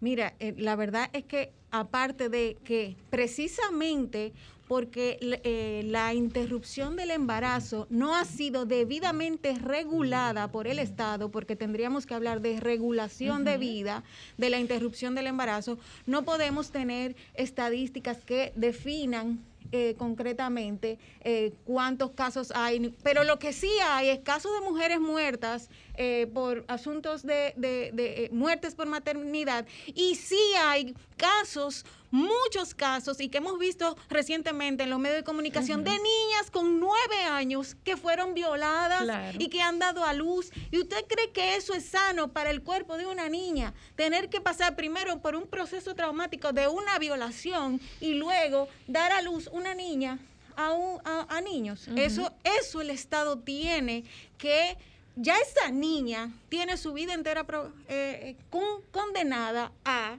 a pobreza, a falta de educación, a violencia de género, que, de la que ya es víctima. Y eso el Estado Dominicano tiene la oportunidad ahora, en este momento, de no seguir aplazando, de no seguir prorrogando Claro. algo que por derecho legítimamente nos corresponde y es mínimamente esas tres causales para proteger el derecho a la vida de las mujeres Doctora, y niñas. una pregunta intentando ser abogado del diablo y nota. Como economista entiendo los enormes beneficios a futuro contra la pobreza que tiene que se aprueben las medidas que ustedes están clamando. Pero vivimos en un país eminentemente cristiano. Yo no lo soy, mi madre es judía. Este es un país aún así muy cristiano. Una buena parte católica, otra buena parte no, pero muy, muy conservador en términos sociales. ¿Cómo podemos quitarle ese miedo que tiene una amplia parte de la población de que si se aprobasen las tres causales, en un año, en dos, se estará demandando el libre aborto, puesto los mismos argumentos se pueden usar. Es decir, puede la coalición, aquellos que están con un campamento montado de hace tres días, pueden decir que su lucha por los derechos del cuerpo de la mujer se va a detener con los tres causales? ¿O podemos entender que en un futuro mediano, luego de esto, si lo obtienen, van a querer presionar por la liberalización del aborto completamente, como en muchos países existe? Mira, debo aclararte algo y es que el aborto libre no existe en ninguna parte del mundo. Existe la regulación de la interrupción del embarazo, la regulación del aborto a plazos, donde por un periodo de unas- unos, unos meses se le da, eh, eh, se, se- se respeta la autonomía y los derechos reproductivos de la mujer para interrumpir el embarazo. Sin y a partir de alguna, o sea a partir su, autonomía, su exacto, voluntad, y a partir de ese periodo, pues entonces se establecen plazos en donde entran eh, las causales. O sea que no, el, el concepto aborto libre no existe en ninguna parte Lo que del quiere mundo. decir, Disculpa, pero en la aplatanando un práctica- poco que no es que usted puede O sea- venir o sea, con que cinco en- en meses, Estados con Unidos no se puede abortar No, pero, con pero- nueve pero meses. Ahí, ahí hay que hacer también un, un referendo. O sea, el ter- la terminología quizá de aborto libre no existe, pero si tú le Pero en la das- práctica, pero la 100%. práctica, eh, Por supuesto. Existe totalmente. Mire, yo soy dominicano. La países. exigencia- la Lo que te- exigencia- lo único que te exigen que sea en X tiempo de gestación. En- en Nueva York se puede abortar con Pero- 30 Estamos semanas de hablando De gestación. regulación, de Bueno, regulación. pero hay un, te- hay un tema semántico que cuando se exige, las mujeres hablan de aborto libre y seguro, ¿no? Inclusive cuando Claro, uno ve las, las manifestaciones, Claro. Eh, por, por eso uno se refiere a libertad de aborto, ¿no? Sí, pero bueno, Eh, te, te- te hago la corrección porque la verdad es que no existe. Se, se habla a nivel mm, los países que tienen establecida una regulación más amplia que de la que estamos pidiendo en la República Dominicana. Se hablan de un aborto legal, un aborto eh, regulado por el Estado, un periodo de tiempo dentro del cual tú puedes se, eh, se eh, prevalece la autonomía de tu voluntad y a partir de esas determinadas semanas, que pueden ser 12, 20, depende de cómo lo regule cada país, entonces tiene que, eh, está, el Estado interviene ahí y se, no se permite el aborto a menos que estemos frente a una causal en donde la mujer, la vida de la mujer esté inminentemente en peligro y haya inviabilidad de la vida de... eh, Pero el para jefe. República Dominicana, la, la pregunta no se respondió. Para República Dominicana, si ustedes obtienen ganancias y se aprueban las tres causales para el aborto, en un año, dos, tres, en mediano plazo, vamos a estar escuchándolas a todas ustedes solicitando ese tipo de aborto seguro, más abierto, con mayor 30 plazo, semanas. por encima de las tres causales. Las Ese es el miedo que tiene una gran parte de la población eminentemente cristiana en la República Dominicana. Es neto, que si le meten el gol de las tres causales, en dos, cinco años, una muchacha de 16 años va a poder decir mi cuerpo es mío, yo voy como en Estados Unidos y digo, tú sabes qué, hágame el aborto, porque yo no quiero tenerlo, y no haya que justificar las tres causales. Eso pasará, podemos quitarle ese miedo a la enorme proporción de la población dominicana que es muy cristiana y se siente que eso va en contra de sus Muy principios. importante No, esa no pregunta, muy importante. Yo particularmente, yo particularmente, y no estoy hablando por la coali- coalición, creo que la- eh, el aborto, la interrupción del embarazo debe ser regulado como se regula normalmente en otros países. Esa es mi opinión personal. Yo pienso que eh, embarazarse o no es parte de los derechos de salud reproductiva de la mujer y, y la mujer Ah, debe Y, lidiar y los derechos del niño, ¿quién vela por los derechos del niño? Para poder, Er- Ernesto, para poder... Mi eh, pregunta va en ese sentido. de eso. Ernesto Jiménez. Mi pregunta va en ese sentido de, de lo que plantea Pedro. Repito, sin tomar posición, me gustaría saber su opinión y a sabiendas de que es constitucionalista mucho más. La constitución dominicana establece que la vida debe ser respetada desde la concepción, la inviolabilidad de la vida, creo que ese es el término, desde la concepción hasta la muerte. Yo, no porque lo diga la constitución, sino por una creencia muy fundamental mía, también avalo eso. Me gustaría ahora saber su opinión como constitucionalista no iría en contra de la Constitución. Esta búsqueda de mayores derechos reproductivos para las mujeres, y en eso yo, eso yo lo entiendo bastante bien, pero no iría esto en contra de los derechos, si es que se le reconoce derecho a ese ser humano que se va gestando en el vientre. Mira, la constitución no es un texto que se debe interpretar eh, cada una de sus disposiciones de manera aislada. De hecho, la misma constitución dice cuáles son las reglas de interpretación de, de los derechos fundamentales. Esta no se interpreta sino de manera sistemática. La constitución dominicana, cuando habla de derecho a la vida, en efecto, como dices, y también como lo dice Desde la Convención. Americana eh, de Derechos Humanos, es a partir de la concepción. Pero a partir de la concepción eh, es un término evidentemente que ha generado todo tipo de debates. La Corte Concepción. Interamericana de Derechos Humanos, interpretando la convención que habla del derecho a la vida a partir de la convención, ha dicho claramente que el derecho a la vida privada está íntimamente ligado a lo- la- los derechos sexuales y reproductivos y la salud sexual y reproductiva de la mujer. Y lo dijo en el caso de Artavia Morillo contra Costa Rica y lo dijo también en el caso Beatriz contra El Salvador, donde dijo que los estados tienen que garantizar todas las medidas que sean necesarias para proteger el derecho a la vida de la mujer que está consagrado en el artículo 1. Pero la constitución dominicana, y me voy para allá, cuando habla del derecho a la, a la vida, el Desde derecho la a la vida es un derecho que tiene toda persona. Yo soy una persona. Una persona que eh, No, no, me he desarrollado, habla desde la que he concepción, estudiado Mi querida, que no es persona, dice desde la concepción. O sea que no es una persona, habla de concepción la específicamente. constitución, la constitución dominicana también en- establece el derecho a la igualdad, también establece el derecho de las mujeres a vivir una vida libre de violencia Pero no y matar el mandato al Estado a erradicar toda forma de violencia y los embarazos forzosos Matar es violencia. Que eso es lo que es, obligar a mujeres a parir cuando su vida está en peligro, cuando no hay vida en su vientre y cuando ha sido sometida a un proceso de incesto y violación, que es una ilegalidad, es una violencia, y esto lo ha dicho, esto lo ha dicho los organismos internacionales de derechos humanos, es violencia directa del Estado hacia la mujer. Pero además de eso, el derecho a la salud, el Estado está obligado a garantizárselo a los grupos vulnerables. ¿Quiénes son Y la grupos de vulnerables? Las mujeres y las niñas que reciben una protección reforzada por parte del constituyente. Así que sí, el derecho a la vida es un derecho que tienen las mujeres y las Desde niñas dominicanas y que el Estado está obligado a garantizar. En ese Y, y sentido, ese derecho a la vida la tienen los niños también porque es desde la concepción.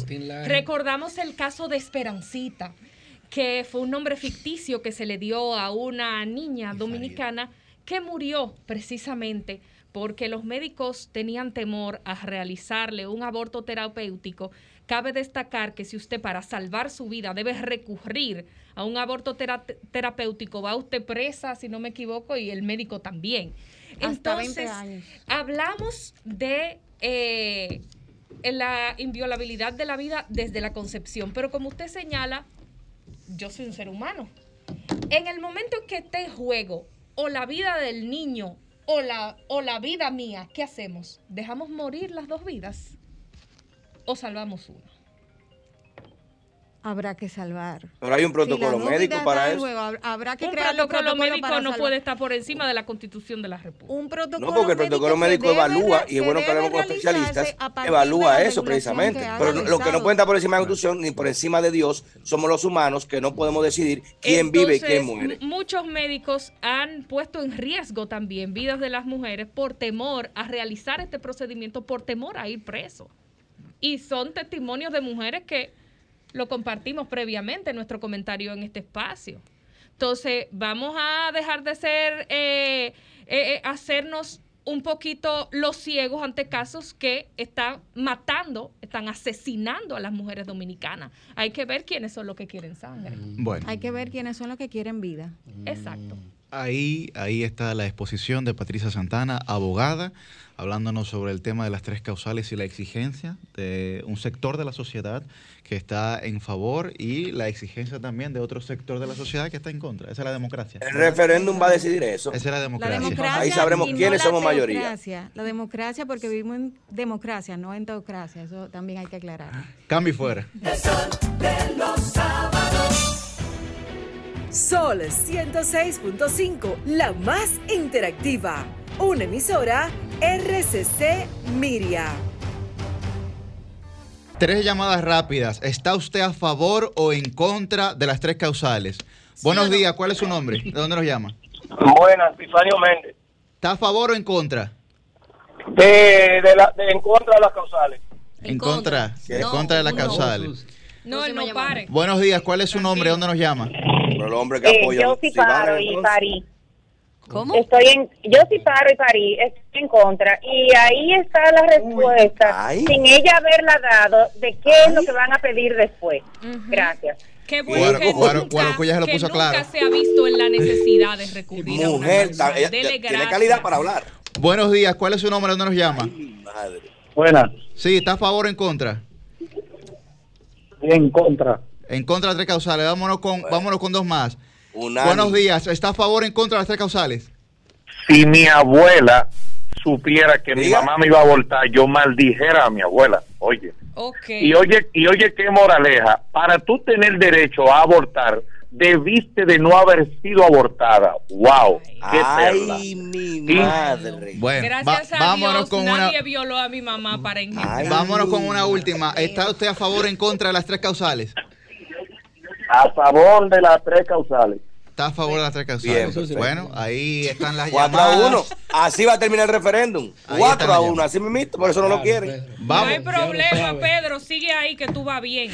No, pero que es un tema de ideológico, bien. Es un Sigue tema ahí que ideológico. tú vas bien. Vamos a El pasar. referéndum va a decidir, el pueblo se va a expresar y va a decir está a favor y en Señores, contra. Y ya ahí línea- todos tendremos tanto, las claridad. mujeres La- que se mueran. La línea llena, señores, pero vamos, quedará. vamos con nuestro segundo invitado que entra Ay, en un momento álgido de la, del programa. Él es Luis Hernández, abogado, es abogado dominicano que ganó un premio internacional de derechos humanos, es el primer dominicano galardonado con el premio de derecho internacional ¿eh? por logros destacados en derecho internacional o derechos humanos de la Asociación de Abogados de Filadelfia. Y notar Álvaro. que el, nuestro acompañante estelar al finalizar este programa, Luis Hernández, es dominicano de nacimiento, estudió en UTESA, estudió Derecho, luego hizo especialidades en España, Corea del Sur, Chile, Holanda y México.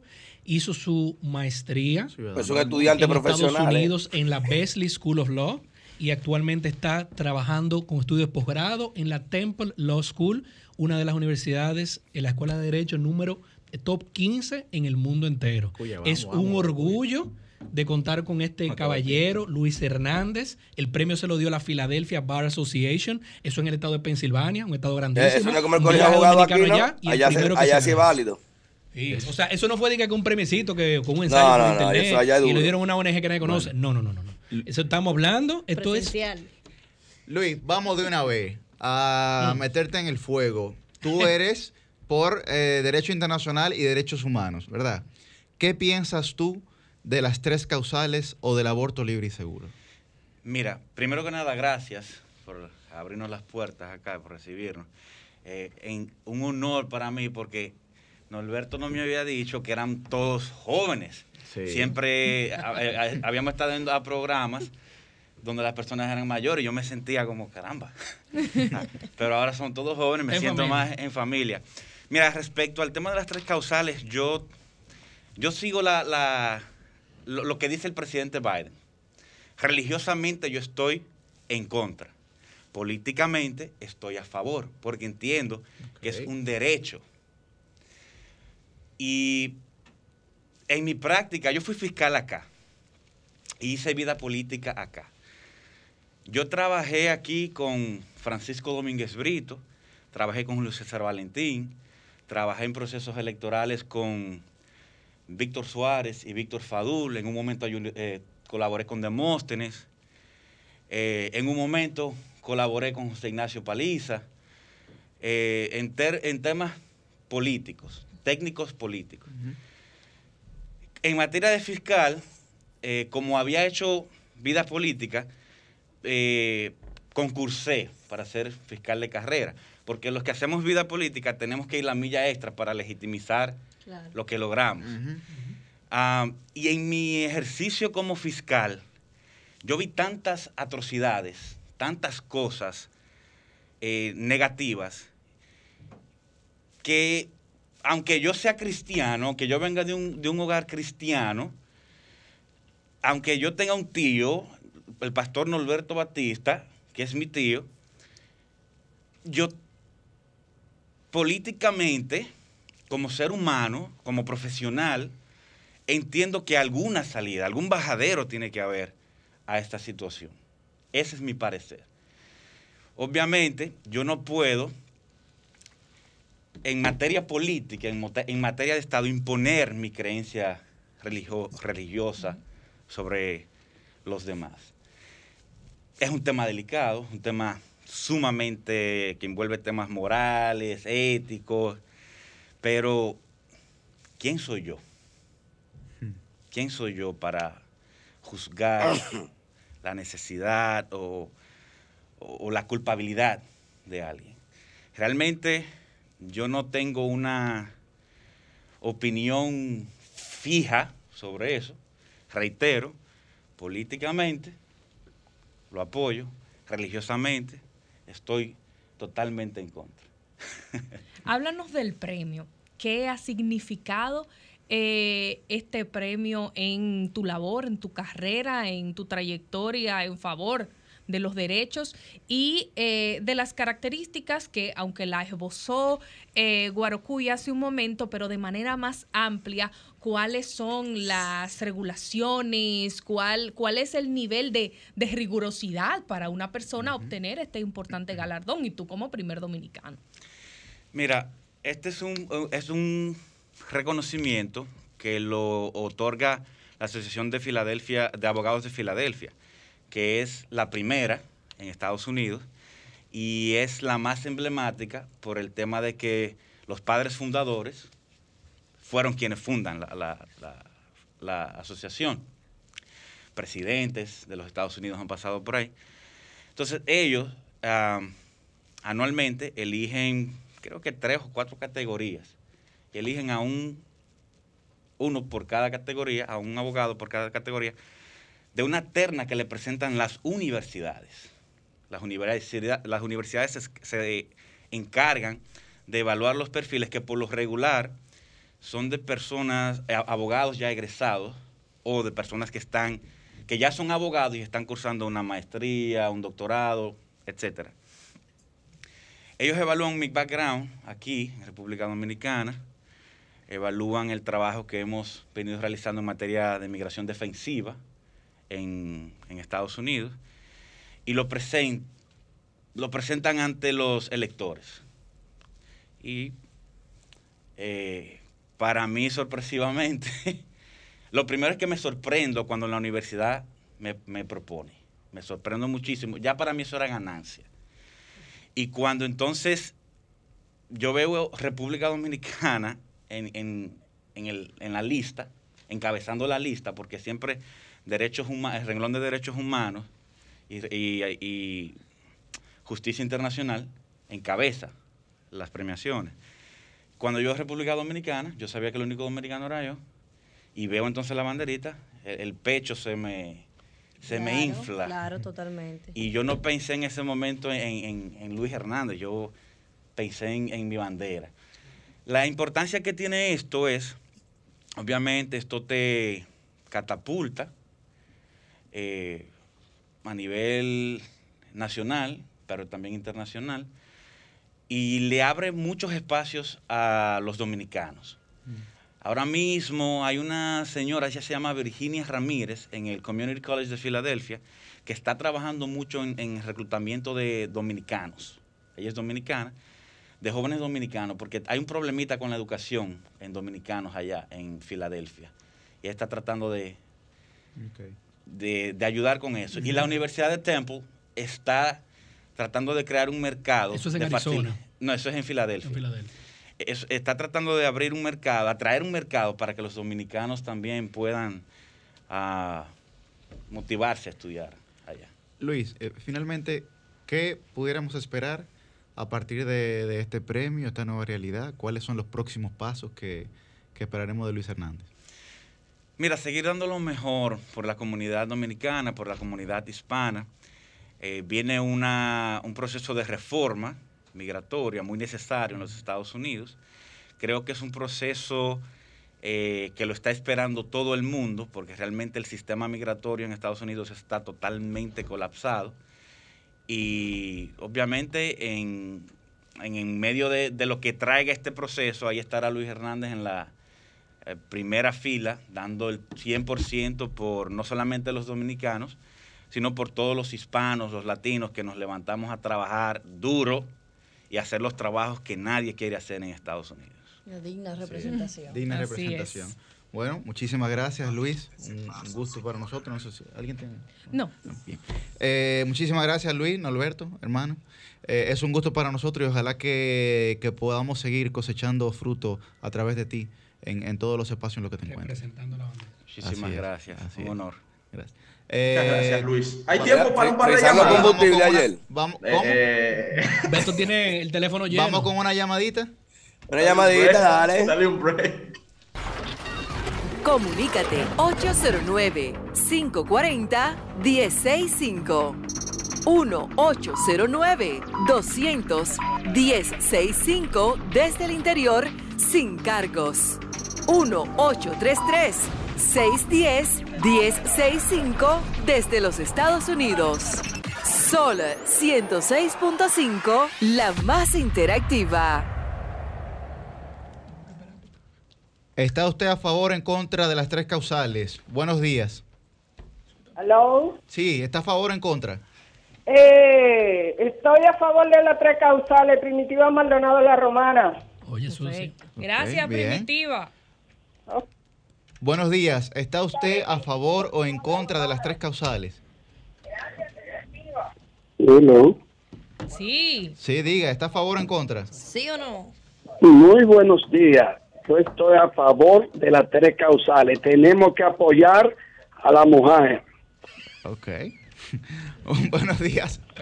Buenos días. ¿Está usted a favor o en contra de las tres causales? Tranquilo, viene Agustín Lara Bueno, buenos días. Le, le habla el doctor César Santana. Adelante, Yo, yo- yo quisiera darle una salida a, a esas tres causales que de por sí no estoy de acuerdo, pero pudiera ser que un conjunto de 10 médicos aprueben, médicos del Estado, aprueben cualquiera que sea de esas tres causales que se presenten. Pero a la firma de no, 10 médicos. Eso es peligroso. Eso, Teoría pues, de las empie- élites. empiezan a, a poner médicos, mira, mira, muchachos. Teoría de las Eso ahí. élites, mi hermano. Buenos días, El, el referéndum va a decidir. ¿Está usted a favor o en contra de las tres causales? Hello. Sí. Sí, adelante. Buenos, buenos días a todos. Buenos Eh, días. Una preguntita que yo quedé confundido. Sí. La licenciada que estaba exponiendo sobre las tres causales, cuando Pedro le refirió que eso se iba a decidir sobre un bajo un referéndum, ella dice, no, un referéndum no puede de- no puede decidir los derechos humanos. Yo- y eso, Porque que abogada, una yo me encuesta sorprendí. dice- porque una encuesta dice que nosotros somos mayoría. Ella cree más en una encuesta que en un referéndum. Yo me quedé así mismo como tú Eso no sorprendido. fue lo que ella dijo, pero está bien. Una última llamada, vamos a escuchar. ¿Está Tienen miedo a la mayoría. en contra de las tres causales? Buenas. Sí. eh, Teorizando Franklin mucho Concepción, de este lado. Franklin, ¿está a favor o en contra? Sí. Dale, brother. Eh, di- di- eh, imagínense ustedes, una mujer embarazada que tenga un niño que ya se sabe que viene de forma, que, que, lo que venga a hacer a pasar trabajo al mundo. Como yo viví eh, cerca de una persona que tenía un niño, se le murió a los siete años. Lo que hacían era pasar trabajo, lo, tenía tres niños más que también estaban pasando trabajo por esta situación porque ella no podía trabajar ni hacer nada, absolutamente nada, solo aten- atender a ese niño. Eh, Y otra cosa, Sí. Imagínese usted también que un padre que un padre viole una niña y salga embarazada. ¿Qué va a pasar con ese niño cuando sepa que su abuelo es su padre y que todos lo, lo, lo vivan burlándose de él? Eso le puede traer hasta una depresión. Eso es lo Sí, pero tú no eres Dios para decidir Última, la vida. última hermano, llamada. ¿Está usted a favor o en contra? Ah, ya tú no, no, no tumbaste. Están en contra de la pena de muerte, pero a favor de la Líneas llenas. No, pues Neto. Neto, ¿tú tienes alguna pregunta? Un mensajito para terminar. El Neto, a los ¿qué jóvenes ayer? dominicanos, joven dominicano, una sociedad en donde no se respeta meritocracia, en donde no se respeta trayectoria, en donde no se respeta tu historia, es una sociedad condenada al fracaso y así también en una organización. Cambio ¡Ay, fuera. mi madre!